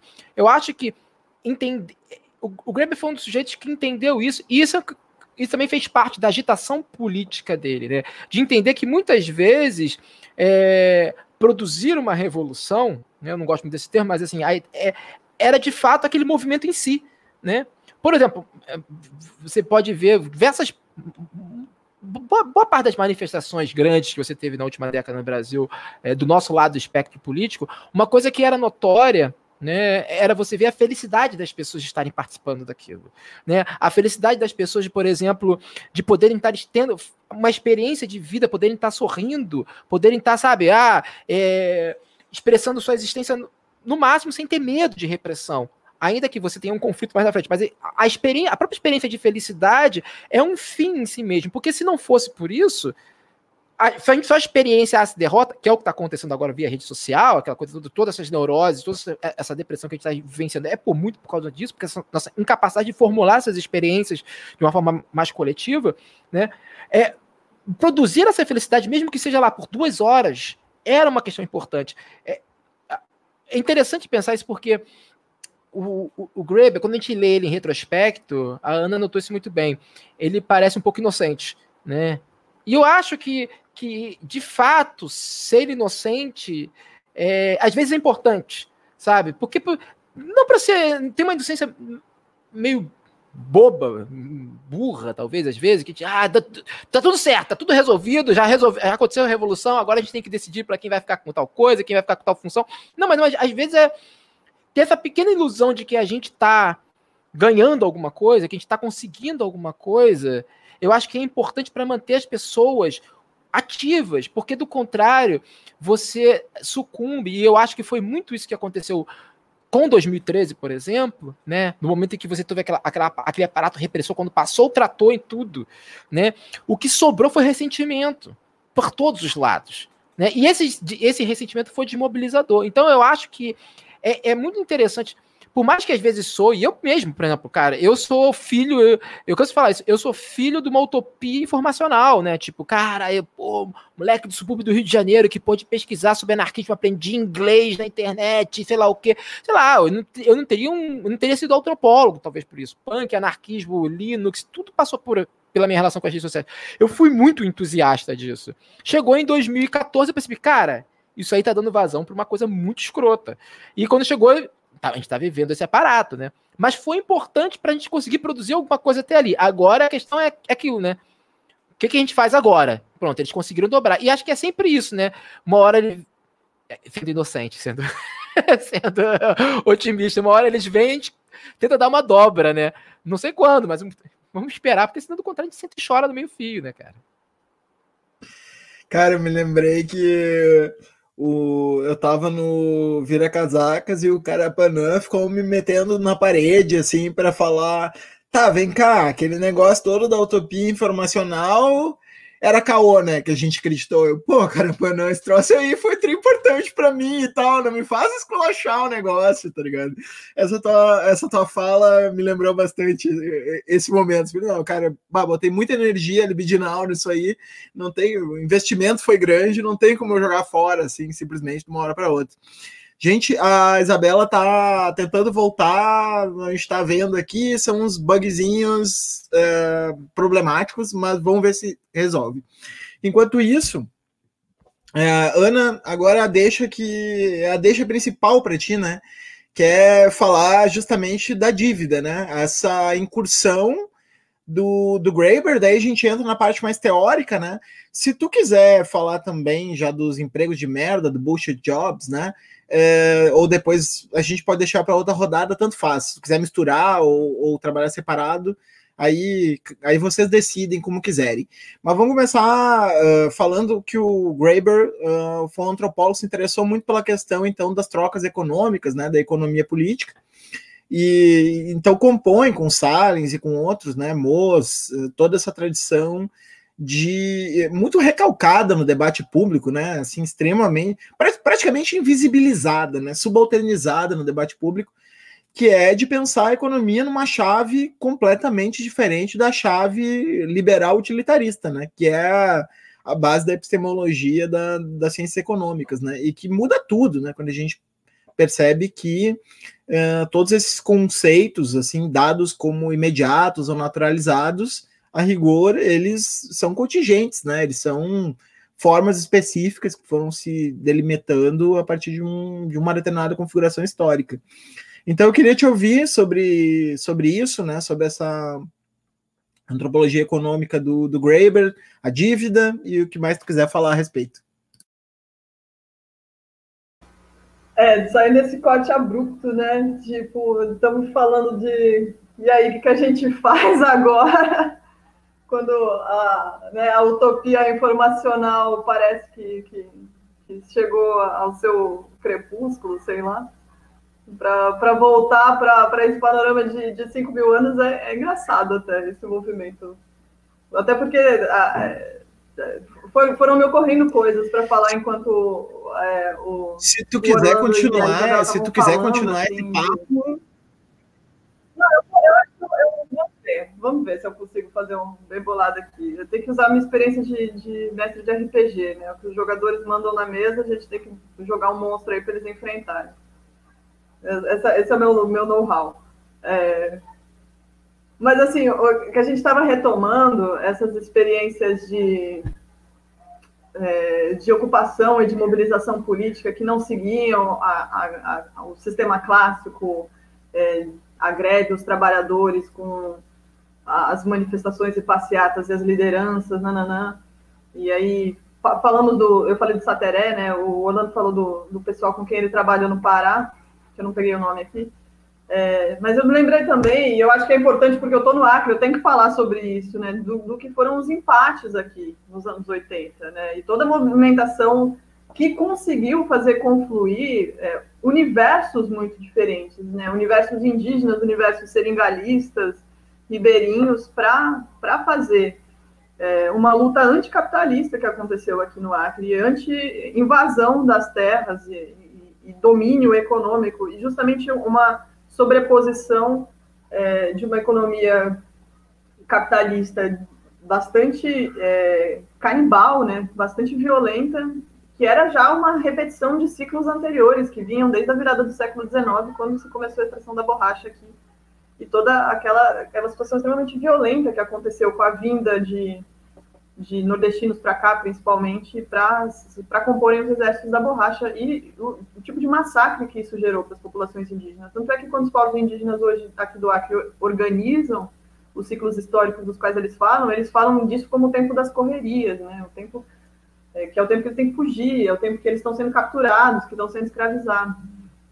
E que foram organizadas diferentes formas de resistência a isso, e aí uma forma oposta, inclusive à ocupação, em termos geoespaciais, pelo menos, que é uma resistência pela dispersão também, pela, pela, né, pela descentralização de uma série de coisas. E que eu acho que isso talvez seja uma resposta para o pro problema que a gente tem que estar tá vivendo hoje, quando a gente foi dominado no, nesse espaço que surgiu como um, uma comunalidade, que era a, a internet, né? que também foi capturada, também foi cercada, e que agora talvez o movimento de melhor resistência nas redes sociais seja mais a dispersão do que a ocupação. Não sei, é uma coisa que a gente tem que pensar junto aqui, eu estou livre pensando. É, porque talvez isso seja mais interessante. E esse é um argumento que os índios estão retomando, como, como medidas antiquíssimas de contenção da nova arma de destruição em massa que está chegando nas aldeias, que é a epidemia de Covid-19. Falando, vocês estão falando de isolamento social e resguardo, a gente está fazendo isso há 400, 500 anos. Então, de novo, nós estamos falando de técnicas antiquíssimas e não novas grandes invenções para a sobrevivência e para a transformação social. É, e, eu, e aí eu acho que estou tentando usar isso para fazer o gancho com o livro. Essa foi, a, foi o barbante que eu meti aqui porque um pouco do movimento do Graeber é, me parece que tem a ver com isso, que é, é bom, contaram um monte de, de lorotas para a gente para naturalizar o que é a economia, o que é o mercado, né? Que isso tem a ver com um comportamento humano inato, que é o do homem calculista, é, que é uma relação bastante clara entre uma espiritualidade e uma materialidade, entre sujeito e objeto, é, com uma relação que também é natural, que é o homem é proprietário de si, proprietário do seu corpo, sua força de trabalho e, consequentemente, dos produtos que o seu trabalho produz sobre uma natureza que está à sua disposição. E que tudo isso é uma focatrua que foi surgindo a partir de um determinado momento histórico, que se naturalizou como uma ancestralidade humana da onde nós viemos para onde o capitalismo nos, nos conduz é, num sentido evolutivo, mas que na prática não tem nenhuma fundamentação histórica. Nenhuma sociedade ever foi uma sociedade de escambo, foi uma sociedade dessas trocas básicas, que é o que teria antecedido o mercado, a mercadoria, o dinheiro, a vida econômica.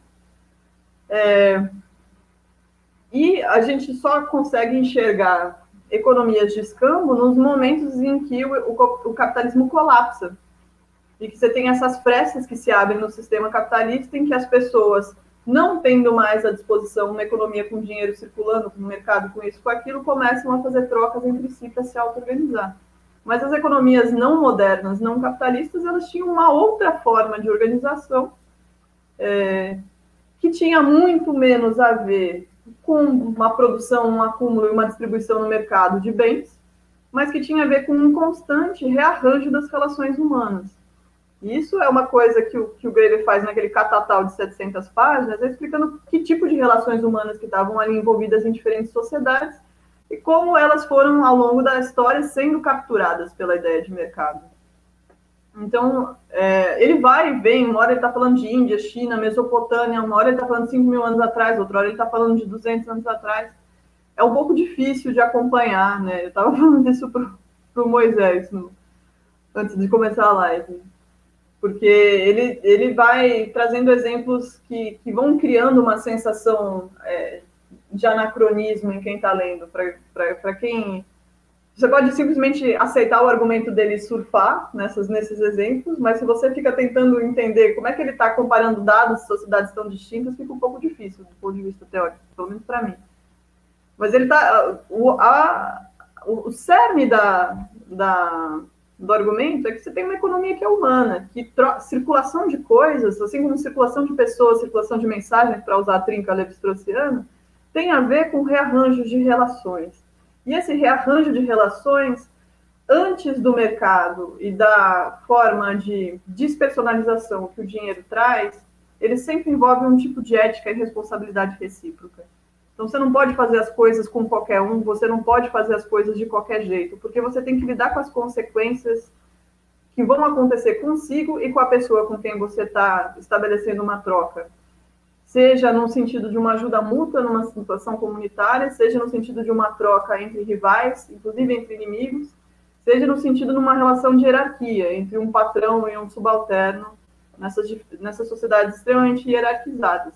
Quer dizer, não é que ele está negando que existisse hierarquia em outras partes, porque isso seria absurdo.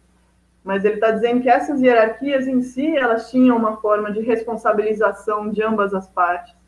Que o dinheiro, que não tem assinatura, digamos assim, que não, não tem o RAL de quem deu e de quem recebeu, ele permite anular. Então, você permite que as transações assim reduzidas façam com que você possa legitimar situações de extrema violência, de extrema atrocidade, ocultando elas sob a categoria de dívida. E isso faz com que, voltando ao comecinho, né, uma pessoa de bem nos Estados Unidos possa achar normal que o FMI, o FMI tivesse cobrando nos anos 90 que os países pauperizados de terceiro mundo pagassem suas dívidas enquanto suas populações morriam de fome ou de doenças endêmicas. Porque você abstrai completamente as relações de responsabilidade que estariam ali envolvidas. Acho que é um pouco por aí que começa o argumento dele. Talvez a gente possa conversar sem ser um jogralzinho, eu, Isa, Orlando.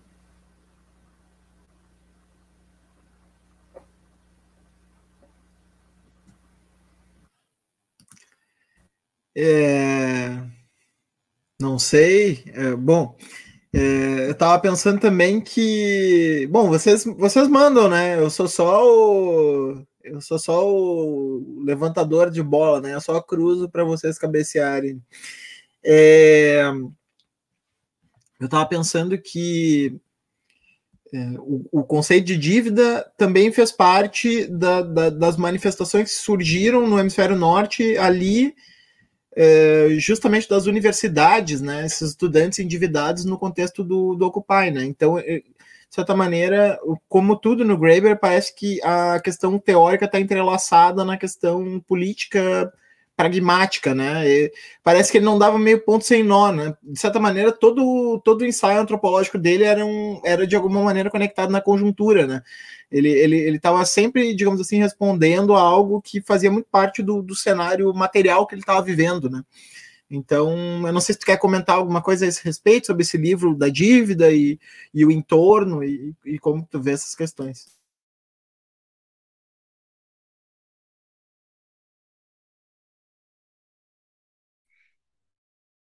É eu, Isabela.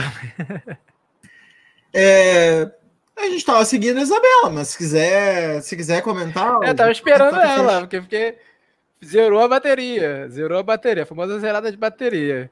Vem, vem, vem, Orlando. Vem, vem com a treta. Fala, Isabela, que tudo Não, não, vem, Orlando. Vem, vem com a treta. Vem com a treta que depois a Isabela comenta. Tá. Não, então, olha só, é porque assim, tem algumas coisas. Eu gosto, eu já te falei, eu falei que é o, é o livro que eu prefiro do, do Graeber, né? E eu acho essa, essa coisa meio ramo de ouro, né? É uma espécie quase de um ramo de ouro uh, 2.0, né? É, é, Índia, 1500, indígenas, África. Então, isso cria um, um, um sentimento de, de, de pra gente, né, que nasceu no século XX, né, e não no século XIX, cria um problema, tipo, tem uma coisa estranha aí, inclusive depois se torna um problema mesmo na teoria do Graeber, né? É, então eu concordo muito com, com, com, esse incômodo da Ana, só que ao mesmo tempo eu acho que tem, é um livro que, de fato, e eu vou usar aqui uma referência externa ao Graeber para melhorar o trabalho dele para mim, que foi como eu li. Ele é um livro sobre a tolice. Né? A tolice é um conceito que a Stan Getz vai acionar para falar sobre o capitalismo lá no Feiticeira Capitalista, né? dessa, dessa, dessa coisa que vai se espalhando e, de certa maneira, vai mobilizando diferentes pessoas para agirem de uma forma conforme, uma, uma, uma, certa conformidade.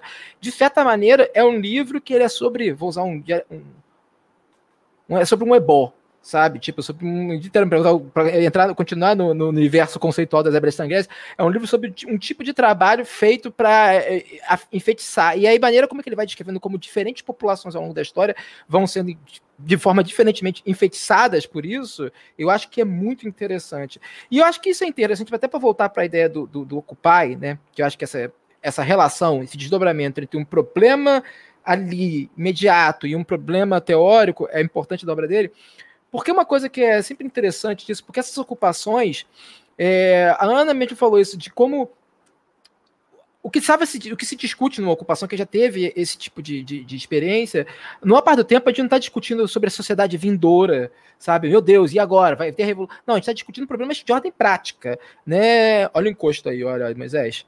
Tipo, cuidado, hein, cara. O, então, assim, o, a gente você está discutindo assim, cara, como que a gente pode organizar, por exemplo, a cozinha de uma maneira que não vai reproduzir questões de gênero, questões de hierarquia, como que a gente vai produzir uma forma de comunicação mais igualitária. Então, assim, a, as ocupações, né, elas são sempre, elas sempre trazem consigo uma, uma discussão fundamental sobre a própria teoria que está organizando a prática. Né? A, então, eu acho, eu, eu acho que isso é interessante porque, por exemplo, a gente estava falando de, de, dessa digamos, desse, nessa utopia informacional, de como é que a gente do qual nós somos descendentes, né? A gente se criou nessa utopia informacional, porque eu acho que no momento agora que a gente tem que pensar é como ocupar de fato de novo esse espaço virtual, porque a gente não está ocupando, a gente só está aqui e sendo ocupado, porque é, toda toda a questão, a gente está sendo enfeitiçado né, pelo algoritmo, pela dinâmica das redes, por essa beligerância, por essa toda essa lógica intrínseca dessa, desse maquinário. Né? A gente está sendo dominado por essa tecnologia, esse é o ponto. E essa tecnologia é uma né, voltar aqui para meus anos de formação de antropologia da ciência, nenhuma tecnologia neutra, ela responde a problemas muito clássicos de uma metafísica liberal, neoliberal, toda essa dinâmica do indivíduo, essa competição, enfim. Então, a, todo, toda talvez a ideia, acho que seria agora é, como resistir, de certa maneira, a esse processo, a toda essa feitiçaria que vem de uma forma informacional pela gente. Né? Eu acho que esse livro do Graeber, ele é interessante por um certo, por um lado, né, para voltar para ele, né, porque ele mostra como diversas. de que como esse mecanismo da dívida, de fato, ele é a dobra da tolice, né? Ele é o momento. Porque, assim, cara, tem um momento que você pensa assim, cara, quando você olha para a história do Ocidente, bicho, pro, por, sei lá, por um centímetro, o Ocidente não deu errado, sabe? Por um centímetro. Teve um momento na história que ele quase sumiu, né? Sabe? Foi. E agora, sabe? A gente, teve. Porque é, é justamente é interessante mostrar como desnaturaliza né, todo esse processo de ocupação do, da máquina capitalista, o que é um problema, inclusive lá da teoria marxista, né, toda aquela teleologia, todo, então você desnaturaliza todo esse processo histórico, eu acho que é interessante por isso, e mostra como que foi um, um mecanismo justamente utilizado para infectar. Né? Vamos pensar em termos de parasitismo e infecção, né? E aí, por exemplo, mais uma vez, você fala de, de como tem esse desdobramento, né? A máquina interna da, do pensamento do Graeber reflete uma, um problema prático da existência ali, que ele estava experienciando nos ciclos mais imediatos dele, porque é por isso que eu falo daquela coisa da pauperização do mundo na década de 70, né? Porque foi um momento que, sei lá, na Tanzânia começou a se abrir fábrica da Ford. Então você criou ao mesmo tempo uma, uma certa hierarquia, mas você teve todo um processo de ampliação da máquina da cidadania pelo consumo. Onde foi que a gente viu essa brincadeira antes? Né? Então, assim, todo esse desdobramento dessa máquina do consumismo que foi se tornando um padrão do, do, do, do, globo, né, dessa ocupação do globo na década de 70, quando a gente vai pensar o que é o consumismo dessa máquina, também é uma máquina de endividamento do cidadão. Né? Então, assim, eu acho que é interessante a maneira como o Greber se propõe a mapear isso. Eu acho que é um livro que, para antropólogo, soa muito mal, soa muito mal, pelo que a Ana notou muito bem, esse anacronismo que parece, caraca, populações indígenas do presente junto com a Índia de 1700, mas para os economistas, é interessante, os economistas leem esse livro, acham um livro muito radical e sei lá o que, eu fico assim, cacete, rapaz, o assim, que, que, que, que vocês estão que, que estão lendo é complicado, né? Mas eu acho que é interessante isso, né? Porque eu acho que esse livro ele tem um papel, ainda uma série de problemas, ele tem um papel de desnaturar naturalização dessa máquina, desse grande agenciamento global do capitalismo, porque justamente, ó, tem um dispositivo muito clássico, tem um dispositivo muito que a gente pode inclusive precisar no momento que ele começa a infectar o mundo, né?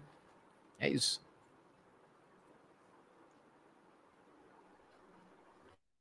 Posso pegar o, o, o gancho?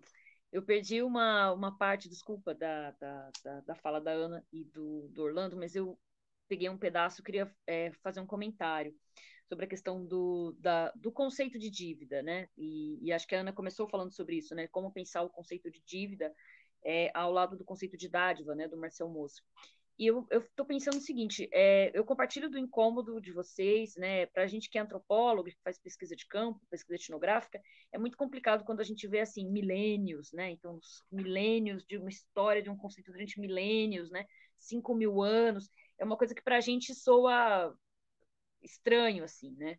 Mas pensando assim, né, do que, que a gente pode é, usar desse conceito, é uma coisa que eu estava é, pensando agora, né, nos últimos dias, que é a seguinte: é, acho que o, o conceito de dívida ele, ele tem uma, digamos assim, uma, uma potência que é quando, por exemplo, eu olhava no, no, no Occupy e, e via é, meninos né, jovens, assim, muito é, numa situação econômica comparada com a minha, né, comparada com, com, a maior parte das pessoas que moram no Brasil, uma situação muito confortável, até porque o que eles entendiam como sendo classe média lá não era o, o que, o que a gente é classe média aqui, tem toda uma, uma questão, o neoliberalismo é diferente, né? Então, o neoliberalismo ele é muito mais cruel é, na periferia, né? Em todos os sentidos, em todas as periferias, do que é no centro, né? No chamado centro.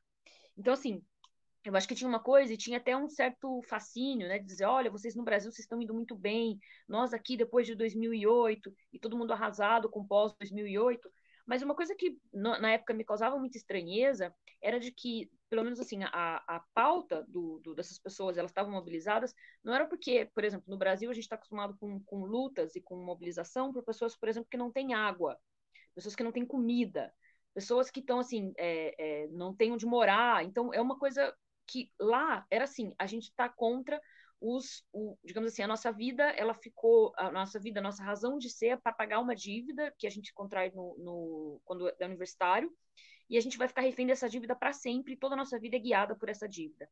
Então, o que eu acho que acontece? A noção de dívida, eu acho que ela pode ser muito potente, pensando nas lutas sociais hoje, no Brasil hoje, porque a noção de dívida, ela quando a gente vai falar, por exemplo, eu trabalho com, também com classes populares, principalmente classes populares que é, apoiam o bolsonarismo, há uma noção que é assim, é, um desconforto com um certo léxico, quando a gente vai, vai falar, a pessoa diz assim, eu não sou pobre, né? Eu não sou pobre, é, classe trabalhadora não faz sentido, é, é proletariado muito menos.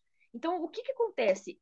Essas pessoas, né, e, e, e digamos assim, elas estão numa situação em que, se a gente for pensar em como o que nos une é a dívida, né? Tirando assim classes, é, pessoas que estão realmente muito na pobreza, o que nos une é a dívida. Então há uma falsa sensação, né? Para usar o, o termo que o Orlando trouxe de uma feitiçaria do capitalismo, que diz o seguinte: ah, você é empreendedor de si então, contrair uma dívida é uma vantagem, porque você tem um carro para pagar, você tem que pagar o seu carro do seu Uber, você tem que pagar o seu apartamento, você tem que pagar. Só que a sua vida, na verdade, você fica escravizado, porque a sua vida é a dívida, né? Então, assim, você nasce para pagar dívida, são dívidas intergeracionais, às vezes. Então, a noção de dívida, eu acho que ela tem um. um do, do, ponto de vista do, da sua potência crítica, ela consegue conectar pessoas que ganham 400 reais por mês pessoas que ganham 4 mil reais por mês, porque o que acontece é que, no final das contas, é, o que a gente está tá, tá muito, muito no Brasil, a gente está chamando de um processo de ascensão social, é contrair mais dívida, né? Então, assim, a gente fica feliz e, e assim, comparado com o que era antes, digamos assim, até que a gente está melhor, porque agora, pelo menos, as pessoas estão é, é, tentando pagar uma fatura do cartão de crédito de uma compra que elas fizeram no supermercado. Elas comem, elas pagam a fatura. Isso quem tem cartão de crédito ou não, vai pagando é, é pelo carro, paga dívida, dívida, dívida.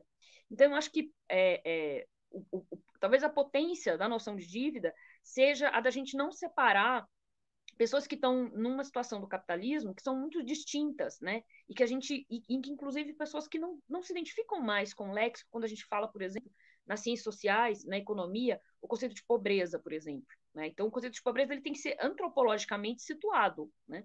Então, o que a gente chama de pobreza em um contexto não é em outro. Então, culturalmente, né? então, a, a, a, tem, tem, autores que dizem assim, bom, mas depende, a gente precisa conectar a discussão de pobreza e a discussão da economia com questões relacionadas ao meio ambiente. Por quê? Porque se eu tenho onde, se eu tenho minha terra, se eu tenho como plantar, se eu posso comer o que eu planto, é diferente de você ter um, uma renda per capita de alguém que está na cidade que não pode plantar, que não tem, enfim, que, então, que não, não tem um rio. Então, ou seja, a, a própria noção né, de, de. Acho que a antropologia ajuda muito a, a, a na economia, né, e nesse diálogo economia, de que não dá para avaliar condição de vida apenas por questões, por um número, né? Ah, menos de um dólar por dia, quanto gasta, X. Depende muito das condições. E a própria crítica que a gente tem que fazer tem que ser uma crítica que também considere questões relacionadas ao planeta, ao meio ambiente. Então, é, é, que tipo de crescimento econômico a gente quer, né? E, e é isso mesmo que a gente quer? Para onde que a gente está indo, né? A gente está tá com uma dívida que ela é uma dívida é, monetária, mas ela é também uma dívida simbólica com o planeta. Né? Então, acho que a noção de dívida ela pode ser importante para a gente conseguir sair de uma armadilha que é, é principalmente pensando que, para mim, é inevitável olhar desse lugar de pensar como a extrema-direita conseguiu acessar determinados espaços consegue dialogar com determinadas populações, que essa, essa discussão, né, de que a, a, dá a impressão, você escutando, por exemplo, é, determinados discursos, dá a impressão de que a dívida virou uma dádiva, né? Então você tem que ficar feliz porque você tem uma dívida, né?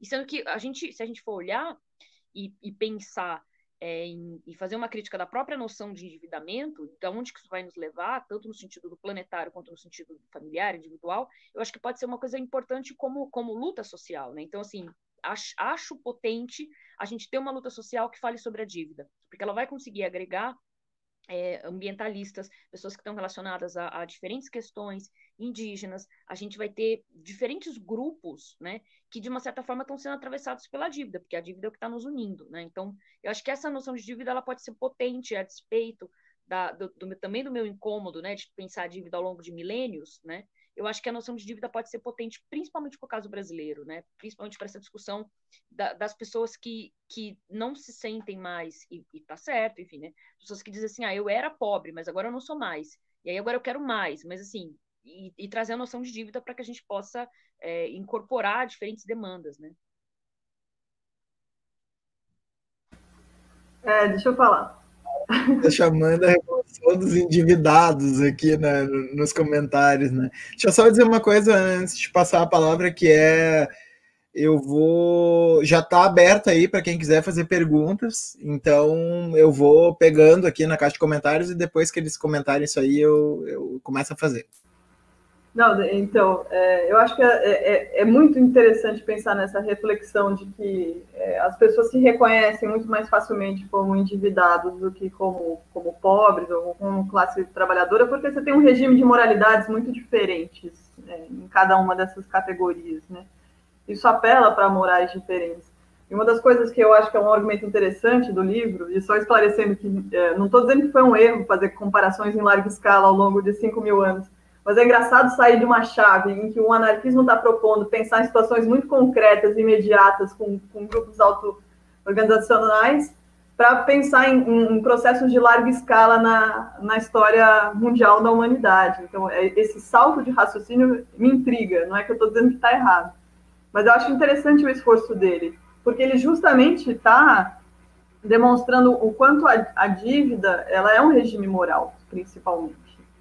E ele, é, ela é um regime moral tanto no sentido de que ela se vincula com noções como honra, como dignidade, quem pode ou não estar endividado com quem, é, o que é uma dívida de honra e como ela pode ser cobrada, ou seja, pra, insisto, né, ele está falando sobre, a, sobre uma forma de reorganização das relações humanas o tempo todo, e é sobre isso que se trata. Né, ele formula isso de uma maneira bastante diferente, embora com paralelos com a teoria marxista. É, e também que a dívida ela traz em si um enfeitiçamento, como Orlando falou, recorrendo a Stengers, porque a dívida forma mercados na medida em que ela não é para ser paga, que ela não vai ser paga. A dívida é uma coisa que circula. Então ele fala, dinheiro é uma promessa de uma dívida que nunca vai ser totalmente quitada. O dinheiro é uma promessa de que alguém vai fazer alguma coisa. Então, quando o dinheiro circula, a promessa de que alguém vai fazer alguma coisa ou vai entregar alguma coisa para outra alguém circula também.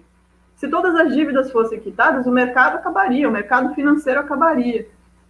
Isso do ponto de vista das relações sociais, macro-sociológicas. Agora, do ponto de vista individual, o que você tem é a formação dessa, dessa, dessa experiência subjetiva de que as dívidas são impagáveis, então eu vou ser um eterno endividado. Mas se eu sou um eterno endividado das classes abastadas, eu sou um eterno endividado, ou seja, eu tenho relações que me garantem um círculo de proteção entre os meus iguais. Se eu sou um eterno endividado das classes subalternas, para usar categorias meio genéricas e não muito bem apropriadas, eu sou alguém que nunca vai ser é, autônomo, eu sou alguém que tá, vai estar o tempo todo me, sendo forçado, me colocando e colocando a minha família e é uma coisa que também é, ele vai demonstrando como em diferentes sociedades a noção de que as pessoas podem ser circuladas enquanto dívidas, enquanto pagamento de vida, tem muito a ver com organizações familiares. Ele vai recorrer à figura de pátria e famílias do direito romano para falar sobre isso, por exemplo. É, então, a ideia de ser endividado ela muda muito, independente da posição que você está. Endividados todos somos, mas endividado pode ser um privilégio estar endividado significa estar inserido num conjunto de relações sociais com aqueles que detêm o poder, ou pode estar, assim, no limite, me levando a uma condição de escravidão, onde eu vou ser despropriado de mim mesmo, minhas relações sociais que ainda me protegem vão ser todas rompidas, e eu vou poder ser objetificado o suficiente para ser trafecado como coisa para outros lugares. Então, aí que ele retoma, por exemplo, a questão da formação da escravidão na África. Né? E aí ele vai fazer uma crítica que é muito severa e muito importante sobre como é impossível, é incomensurável comparar os tipos de escravidão que aconteciam ali, naquele, é, naquelas sociedades africanas que lá estavam, e depois, com a chegada da, das empreendimentos coloniais europeus, um tipo de reconfiguração nas instituições de dívida nas instituições de transferência de pessoas de um lado para o outro que levaram ao genocídio e à escravização em massa das populações africanas, que são conceitos de dívida e, portanto, formas de alocação de pessoas completamente diferentes uma da outra. Então, essa, esse discurso tosco, pseudo-histórico, de supremacista branco, de dizer que já existia escravidão na África e por isso os europeus não inventaram nada demais, ele é completamente equivocado do ponto de vista histórico, que é uma coisa que fica emergindo de vez em quando nesses debates de redes sociais. Né? Então, nesse momento era isso que eu queria comentar. Mas é, a gente só falar um adendo sobre isso, posso ver? É, é, porque tem uma coisa bem legal sobre isso, pegar esse gancho que a Ana levantou, e a Isabela tá, tá, tá quase um altinho na praia aqui. É, mas é porque tem uma. Eu, eu, eu citei uma, uma, certa oposição que existia no começo do século entre os movimentos favelados, né, movimento negro, comunidades negras, enfim, e, digamos, a emergência do trabalhismo, né, porque justamente uma das oposições, não é à toa que você tem uma exaltação é, um aparecimento e exaltação da figura da malandragem, do malandro nos sambas ou nas próprias religiões de matriz africana, porque justamente ela é uma contraposição ao trabalhador né, que é o sujeito endividado. Tem, por exemplo, você vai pegar sambas clássicos, né, como Pedro Valdemar, enfim, que justamente são os sambistas zoando isso, né, do sujeito que trabalha, trabalha, trabalha e vive endividado.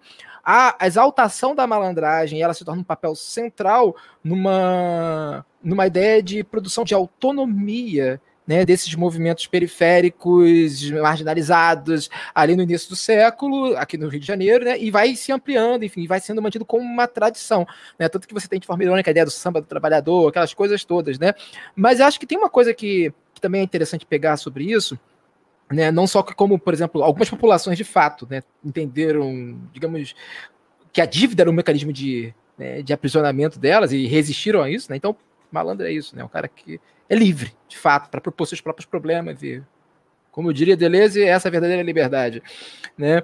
Mas o, o, o, o ponto é que eu acho que é interessante pensar como o, o Greber, né, ele de fato, nesse sentido, ele vai olhar para a dívida, não é como, não é só por uma consequência, porque aquilo era o problema do Occupy, né, ou o problema daquela, daquela, daquela movimentação toda.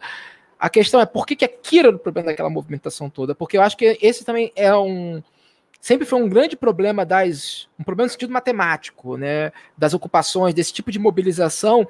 É justamente qual é o problema que nos une? Né? Qual é o problema que vai me juntar com essa pessoa aqui, com essa pessoa aqui, que nós temos vidas diferentes, corpos diferentes, pensamentos diferentes, existências diferentes. Nós temos um problema que nós temos que resolver. Né? Então, assim, é, por isso é aquela coisa que eu estava falando, ah, os anarquismos eles estão sempre em relação a um problema em específico, né? Então acho que a, a ideia de dívida, o, essa ideia de que você tem um problema transversal que atravessa toda aquela camada citadina norte-americana naquele momento muito específico, o Graeber começa consegue entender que esse problema também é um problema transversal na própria história recente da expansão da máquina global do capitalismo. Né? Que é justamente um problema específico que une diversas pessoas e como diversas pessoas podem, digamos, é, produzir uma luta transversal a ele. Que mais aí, aí a gente olha para isso vai lembrar justamente do altermundismo, né? O problema, os grandes problemas do altermundismo era justamente isso, a ideia de que eu, eu, eu, prefiro a ideia de que um outro mundo também é possível, né? Não é que o outro mundo é possível, porque tem parece que tem uma revolução que vem. Mas, tipo assim, que um outro mundo, paralelo a esse, inúmeros outros são possíveis, porque justamente, como é que a gente pode resolver problemas transversais e a partir desses problemas produzir, nem que sejam pequenas ilhas, né? De autonomia, autogestão, enfim, era isso só, eu complementar o.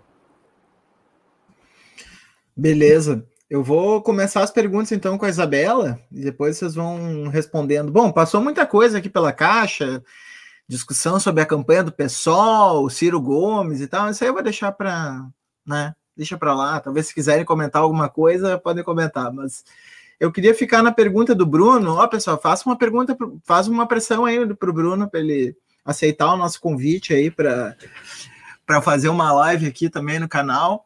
Uh, que ele perguntou duas vezes sobre o Siriza, né? Porque a, a questão do, do Siriza ela conecta realmente a, a dívida, né? O, o, esses movimentos uh, das primaveras, né? E depois o qual seria então a relação com esse inverno que a gente está vivendo agora. E uh, o Daniel perguntou aqui: será que ela poderia falar sobre esse movimento de uma crítica com viés mais progressista esquerda com o globalismo indo para o discurso de direita, né? Então, relacionar com globalismo. É, é, isso. Depois eu também quero que vocês falem, vamos ver se a gente consegue, uh, talvez seja uma fala mais para cada um, dos bullshit jobs, se vocês conseguirem enfiar aí no meio também é legal, mas se não conseguir, também paciência.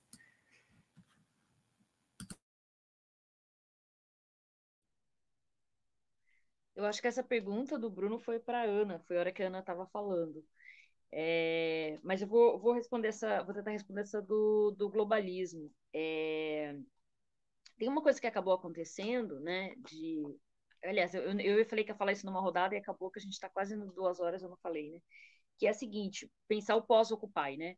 O que, que aconteceu? Como o Occupy ele tinha essa questão que começa, não, não é só isso, né, mas ela fortemente está marcada pela questão do endividamento dos universitários, é, e aí, enfim, né, que, quem pode fazer faculdade, né, e todas essas questões que a gente está falando que, que fizeram que o, que, que o, o, o, Occupy passasse a receber muitas críticas de dizer, olha, eles estão, é, na verdade, eles é, é, um, é um movimento elitista, né? É um movimento elitizado, não elitista, mas é um movimento elitizado. Então, que 99% é esse, né? E que são críticas que eu acho que são, são importantes.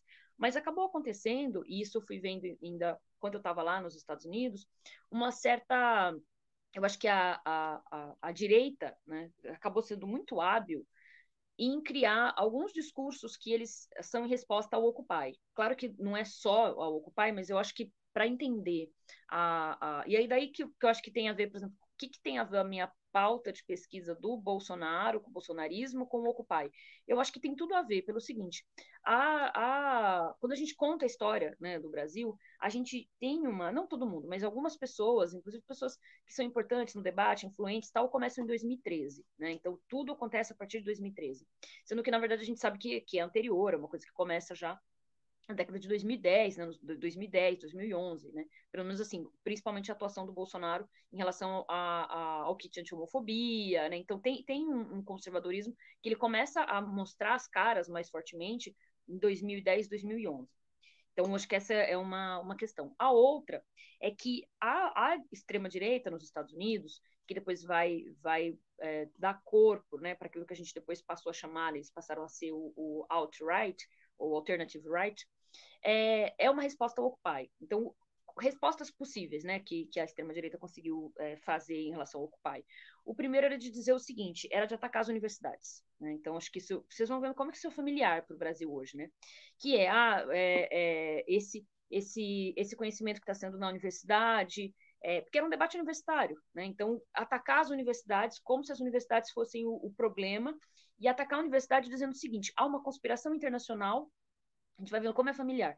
Há uma conspiração internacional da esquerda, a esquerda quer dominar o mundo e a esquerda usa de métodos violentos, né? Então aí eles colocavam as é, diferentes, uma espécie de campanha, né? Dizendo, olha, pode ter protesto, mas não pode ter violência. Eles dizem que eles não são violentos porque eles estão destruindo bancos, mas isso é uma violência. Enfim, então acho que a questão do uso da violência, né, de atacar e dizer que o uso da violência não é legítimo, a outra, né? Então, pode protesto, mas não pode ser violento. Então, isso é bem familiar para a gente hoje. A segunda coisa é a questão do globalismo. Eu acho que tem uma coisa é, super importante, eu ainda não consegui escrever sobre isso, mas eu tenho falado um pouquinho sobre isso, que é como eles conseguiram pegar o movimento anti-globalização e todo um terreno fértil de crítica à globalização e transformar isso na base do antiglobalismo. Né? Então, claro, não é a mesma coisa. Anti, o movimento antiglobalização era uma coisa, e o globalismo é a suposição de uma conspiração internacional é, é, e, e, uma série de outras conspirações, e aí mistura com um monte de coisa, Illuminatis, enfim. Mas a base, digamos assim, é uma resposta à globalização. Então, acho que onde foi que a gente perdeu a mão? Foi que a gente começa fazendo uma crítica anti-globalização, que é uma crítica anticapitalista, e essa crítica depois ela é sequestrada por uma crítica antissistema antiglobalista, né? E aí eu acho que esse, esse é o ponto, né? Que no final das contas acho que a, a, o despreparo, eu acho que de, da gente pensar como a gente ia lidar com a direita, é de achar que a gente estava sendo anti-globalização e que a direita era pró-globalização. E aí, de repente, vem uma outra direita, uma direita alternativa, que ela, ela diz o seguinte: olha, a globalização até agora foi tudo bem, mas a gente cansou. Porque a gente agora a gente não quer a parte, digamos assim, a gente não quer lidar com a dívida da globalização. O que é a dívida da globalização? Receber imigrantes, as antigas é, metrópoles receber imigrantes das suas antigas colônias, é, ter que lidar com o ônus do que eles chamam do multiculturalismo. Ah, mas eu não quero que na minha empresa tenha mulher que seja CEO, eu não quero que tenha é, negros, eu não quero que tenha indígenas. Ah, mas agora. Então, ou seja, é, é são, é, digamos, um, movimentos que vão dando uma resposta e que eles conseguem capturar a crítica anti-globalização. Por isso que eu acho que é, é, muito complicado quando a gente, e aí talvez seja a potência da antropologia, que é a seguinte: quando a gente fala em direita, né, e pelo menos essa nova direita, é, uma direita que é pós 2010, a gente tem muita muita suposição, né? E diz assim, ah, essa direita ela é homofóbica. Não, não necessariamente. Essa direita não é homofóbica necessariamente. Essa direita é racista? Não, não necessariamente, né? é, essa direita, nos moldes deles, tá? Essa direita é antidemocrática. É, não, eles adoram democracia, nos termos deles, mas são favoráveis à democracia, porque eles chamam de democracia. Há tanto que eles pedem uma intervenção militar para repor a democracia. Mas essa é, essa é a pauta.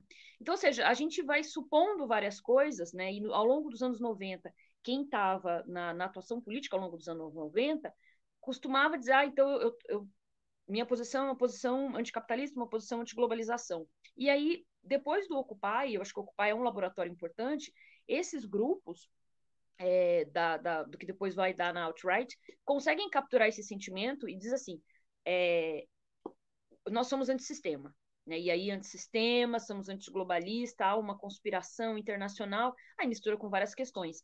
Mas eu acho que é, que é importante a gente sempre situar que a gente está falando de um debate que ele surge em, relação, em reação a atuação dos bancos, porque o que acontece nos Estados Unidos, é, no, não só nos Estados Unidos, mas o que acaba acontecendo é que a população começa a dizer assim: a gente não quer pagar a conta, né? Os bancos é, é, é acabaram quebrando em 2008 e aí a gente vai pagar a conta, né? Então a gente não quer pagar essa dívida, essa dívida não pode ser socializada dessa forma.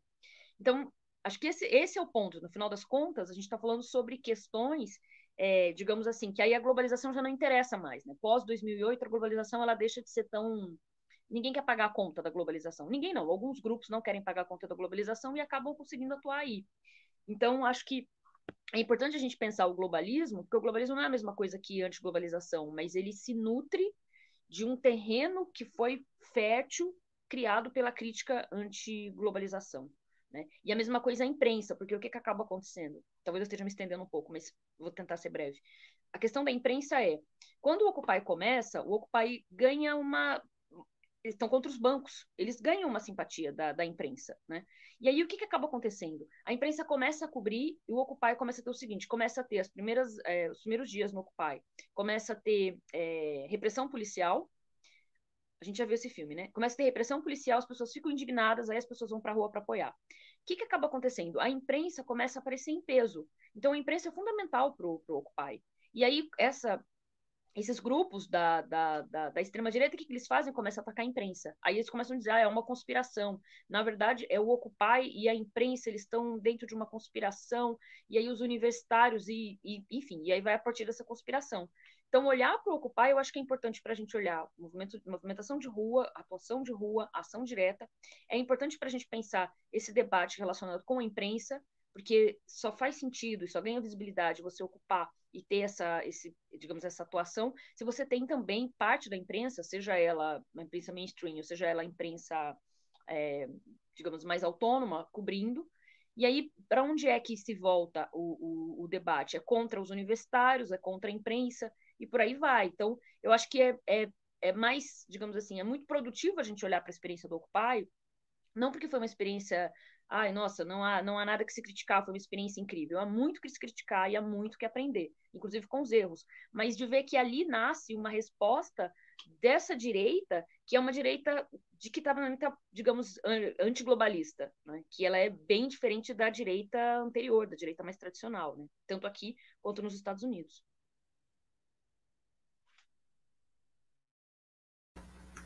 Eu vou confessar minha absoluta incompetência para responder uma pergunta sobre a Grécia e o Siriza. É, passo a bola se alguns colegas quiserem arriscar, porque realmente não é um assunto que eu me sinto preparada para falar.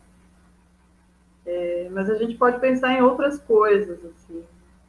O, o, no, no dívida, o Graeber vai dando um monte de, de, exemplos históricos sobre como as grandes irrupções de revoltas sociais têm a ver com crises de dívida, tem a ver com a população estar tá tão endividada e ser levada a situações tão extremas de opressão de vilipêndio dos seus direitos, quer dizer, não era lido nessa linguagem dos direitos, mas enfim, de ter a sua casa violada, de ter a sua família violada, de não ter o que comer, de ter que fazer as coisas mais absurdas, que se entra num momento em que é, todo mundo fala assim, não, não vamos pagar mais essas dívidas, e uma das opções recorrentes de tentar apaziguar é, as revoluções ou uns efeitos de quando elas acontecem é justamente a, o decreto de que essas dívidas não serão pagas, que elas serão anuladas. Inclusive, ele vai dando alguns exemplos de como no mundo da, judaico antigo isso era feito periodicamente, a cada sete anos, era o tal do jubileu, justamente para que não eclodisse demais os problemas das dívidas e todo mundo resolvesse ficar se matando. Então, é, é, uma, é um perigo que foi é, constatado historicamente, e é um perigo que está assim, se revelando novamente. Então, é, quando as dívidas começam a ser não mais percebidas como um processo subjetivo de eu estou é, sofrendo porque eu não estou conseguindo honrar meus compromissos, porque eu sou incapaz, porque eu sou insuficiente, mas quando se percebe que é um problema estrutural e que todo mundo foi aprisionado e enfeitiçado em relações econômicas que não te deram outra escolha senão se endividar até além dos limites pensáveis, aí você tem um momento de irrupção social. Né? E é um pouco isso, os americanos conseguem perceber isso no sistema de endividamento é, que é levado pelo, pela, pelas universidades, que são pagas, né, e as pessoas ficam com dívidas o resto da vida em empregos de merda, né, a ideia do, do bullshit jobs, para pagar essas dívidas em empregos de merda que eles sequer teriam, muitas vezes, se eles não tivessem conseguido acessar uma universidade, porque é uma coisa de cursos mal feitos, assim como acontece no Brasil, em muitos casos, a gente não está falando das Ivy Leagues, a gente está falando de universidades de outros patamares, mas que permitem as pessoas tentar acessar minimamente o mercado de trabalho. E o preço de acessar o mercado de trabalho é se endividar para o resto da vida. Então, você cria esse curto-circuito que deixa as pessoas num estado de eterna angústia, de eterna frustração, quando uma, duas gerações atrás, você não precisava ter uma, um diploma para ter um emprego. E esse emprego te dava uma certa estabilidade ainda para que você conseguisse manter a sua família em segurança. São todas as coisas que foram sustadas quanto garantias na mentalidade norte-americana. Aqui no Brasil, a realidade já é bastante diferente, né? Mas a gente está vendo alguns paralelos, como estão criando esses instrumentos de captura daqueles que se pensaram como nova classe média durante o governo Lula e que tiveram acesso à universidade, que estão também entrando em sistema de endividamento para pagar essas faculdades precárias, que, quiçá, lhes vão garantir empregos, que não são esses empregos é, desejáveis, né? Um pouco da ideia de emprego bullshit jobs é empregos que no, no, fundo não fazem muito sentido, que não precisavam existir, mas que é uma estrutura da organização das relações de produção, das relações econômicas que faz com que as pessoas tenham que ficar desempenhando. Um dos exemplos que o Graeber dá é a coisa do RH. Como você tem um monte de funções para ficar gerindo pessoas que estão desempenhando funções que no fundo nada daquilo faz muito sentido. O que, que se tira dali, o que, que se produz ali. E todo mundo acho que tem um pouco essa experiência subjetiva com aquilo que faz, né? Mesmo na, nesse Olimpo que parece ser a universidade, a gente gasta uma boa parte do nosso tempo resolvendo burocracias. Olha o meu cachorro falando aqui. Resolvendo burocracias que não. Tipo, você fala, por que, que eu estou fazendo isso? Para onde que isso vai? Não vai para porra nenhuma, mas eu estou fazendo isso porque tem alguém sendo pago para me cobrar para fazer isso. Então você entra num ciclo de, de bullshit que é uma outra versão de alienação do trabalho, né? Enfim, para dar o gancho do bullshit jobs, eu acho que é o que, que vai um pouco por aí. É, e eu acho que essas relações de, de alienação e, e, de trabalho de merda, elas, a gente está num momento de, de profunda nitidez disso, por causa de, daquilo que o pessoal da sociologia do trabalho está sendo chamado da modalidade de trabalho de plataforma. que é uma coisa que está sendo acentuada agora, né? Porque está todo mundo que tem emprego fazendo home office, então a gente está tendo que converter todas as coisas que a gente fazia ainda num certo regime de ofício artesanal, em relações intersubjetivas com outras pessoas, para modelos pré-fabricados de plataformas que estão recebendo esse input, o trabalho virou um input para essas plataformas. As nossas relações são mediadas por tecnologias que são muito específicas é, e que, portanto, é, permitem formas muito específicas de input, de comunicação, de trabalho, de recursos, de tudo. E a gente está chamando isso é, de, de emprego, está chamando isso de ensino, no caso das universidades, é o que a gente está vivendo enquanto a gente está sendo obrigado pelas nossas instituições a converter é, as nossas disciplinas, por exemplo, em ensino remoto. E aí, de repente, todas as universidades parecem muito afeitas a acolher as plataformas do Google e aquelas ferramentas que elas oferecem, o que está condicionando a gente a transformar formas muito diferentes, muito locais, muito crioulas, como as sementes crioulas, digamos assim, de ensino-aprendizagem, nessas caixinhas onde o, o nosso papel é colocar um input, os alunos colocar um input e a gente nem sabe direito o que é o output disso daí. Isso, isso tudo virou bullshit jobs. A experiência mais brutal que eu tive disso foram alguns meses é, que eu passei como. É, como é que era o nome? Enfim, era uma espécie de é, tiração de dúvidas em um cursinho em São Paulo. Em que era, é, era é, desses cursinhos que tinham um esquema bem fabril, era escola e cursinho ao mesmo tempo e a gente ficava num cubículo, que era uma mesa quadrada dividida é, na diagonal, em que ficava um monitor. Eu não me lembro qual era o nome do meu cargo, mas você vê que uma experiência foi boa. Ficava um monitor e os alunos agendavam pelo aplicativo para tirar e eles é, tirar dúvidas, eles tinham direito a tirar dúvidas de três questões, ou 20 minutos se fosse um, uma consultoria de redação para o vestibular. E a minha, o meu trabalho era ficar lá o dia inteiro esperando aparecer no aplicativo que tivesse algum aluno de, com dúvida de sociologia. E aí era sempre as mesmas pouquíssimas questões, no caso de sociologia, que apareciam no Enem ou em alguns vestibulares estaduais que contemplam sociologia. A maior parte do meu dia eu tinha que ficar lá, não podia usar computador e celular, que eram regras da casa, não tinha porra nenhuma para fazer. Enquanto os meus colegas das exatas ficavam trabalhando infernalmente sem parar, porque as dúvidas são muito maiores nessas áreas. E aquele barulho cacofônico de muitas coisas sendo discutidas ao mesmo tempo. Aqui, ciclo de Krebs, aqui, é, grandes navegações, aqui, regras de uso da crase e orações subordinadas. E isso era, assim, um serviço carésimo sendo pago por esses alunos que depois iam ingressar nas melhores universidades do país, com seus bons resultados no Enem e FUVEST. Né? É, é isso, né? A gente está num momento de muita nitidez do que é os bullshit jobs, que pegam a gente que se sentia meio é, imune a isso, por ter, enfim, doutorado, mas está pegando a galera do telemarketing, está pegando a galera dos entregadores de aplicativo, está pegando todo mundo desde faz um tempo já. E a pandemia veio para agravar isso. Enfim. Mas não posso falar sobre Grécia, me desculpe. Orlando, o que tu quiser aí, para fechar.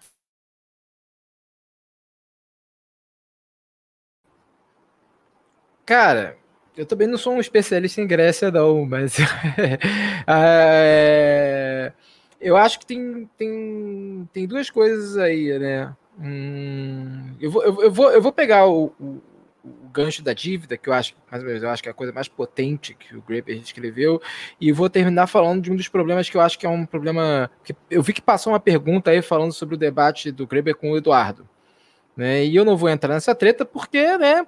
tenho relações muito óbvias com uma das partes. Mas o.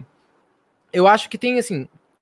Uma coisa que eu acho que é, que é, que é interessante que a, que a Isabela falou e tal, que é pensar que o endividamento, né, ele não é só um modelo de para não cair justamente naquele, naquele grande no grande. E, e, completamente. A Ana também falou um pouco disso, né? O endividamento ele não é um processo no qual você ganha só uma dívida econômica, moral, enfim, mas ele é um ele, ele passa por todo um projeto de, digamos, conversão. Né, de toda uma conversão da subjetividade, né, uma conversão onde sua libido, é, como, a, como a Isabela falou, tipo, a, a o seu desejo, a sua libido começa a ser orientada para algumas coisas, né, em, em, detrimento de outras. Então, assim, é interessante pensar que como projeto de, de endividamento, que é uma coisa que fica pouco de fora da obra do, do, do, do Graeber, até por, pelo escopo da obra dele, isso é óbvio, não tem como não ser dessa forma, né? Que é justamente o, o essa dimensão dessa conversão, né, dentro dessa, dentro dessa, dentro dessa esfera de, olha, então minha libido aqui vai ser convertida para adquirir coisas, sabe? Então eu vou acumulando, é, é aquele famoso processo de radicalização clássico da metafísica liberal, enfim, vai transformando sujeitos em é, em potências de devoração, né, cara? E, e, eu acho que. E aí tem um problema que, tem na, que aparece na dívida, que eu acho que é um problema que. Dá para perceber que ao longo da, dos últimos anos o, o, o Graeber, que aí começa. Ele foi indo de um escopo micro para um escopo macro, né? Ele foi cada vez indo maior, até que no On Kings ele tentou formular uma teoria do sentido. Assim, ele tentou formular uma teoria do sentido no sentido de uma forma muito ruim, Vamos ser sinceros, assim, porque, é, porque ele começa a tentar produzir, que já está ali no fragmento de uma teoria anarquista, ele começa a ter, quando ele vai citar, inclusive, o material da Joanna Overing, né, que ele tenta produzir uma, uma certa teoria né, sobre a formação de hierarquias ou sobre contra-hierarquias, teoria sobre poder, enfim, até uma recusa rápida né, da obra do, do, do Clastres, que tem, que, né, que tem problemas, mas enfim, é, no qual ele vai tentar produzir justamente uma teoria que ele, ele no, no ele já começa a falar sobre máquinas de violência, né? Sobre como você pra, parte por esse processo de conversão das pessoas. E aí ele vai chegar no momento em que, basicamente, que aí fica esse aspecto que a Ana falou, anacrônico do trabalho dele, fica mais evidente, né? Que é uma. Quando ele vai formular uma, um, um tipo de, de teoria do sentido que me lembra os antropólogos oitocentistas, né? Do tipo, ah, coisas como é, a divindade, teoria sobre divindade e realeza emergem na incapacidade das populações é, dos povos originários de conceber a origem de determinados fenômenos desse nível, assim. Então, assim, tem um problema que é, eu gostaria de ter visto, eu faço sem, sem nenhuma ironia, eu gostaria de ter visto muito como isso se resolveria na obra do Graeber, ou se ele iria para isso, porque a obra dele foi tomando um escopo, né, no qual aquilo que originalmente era um problema transversal se, trans, se tornou quase que um problema da mente humana, né, para ele, no qual ele vai começar a, a, a repetir um discurso muito, digamos, autofágico, né? Porque começa a anular o que está lá no começo da obra dele. Então, acho que isso é um, é, é, é um dos problemas. Até onde a gente. Eu tô falando isso para saber até onde a gente pode ir com o Greber. Né? E, de certa maneira, respondendo muito por alto a pergunta que vi passando aí sobre a treta dele com o Eduardo.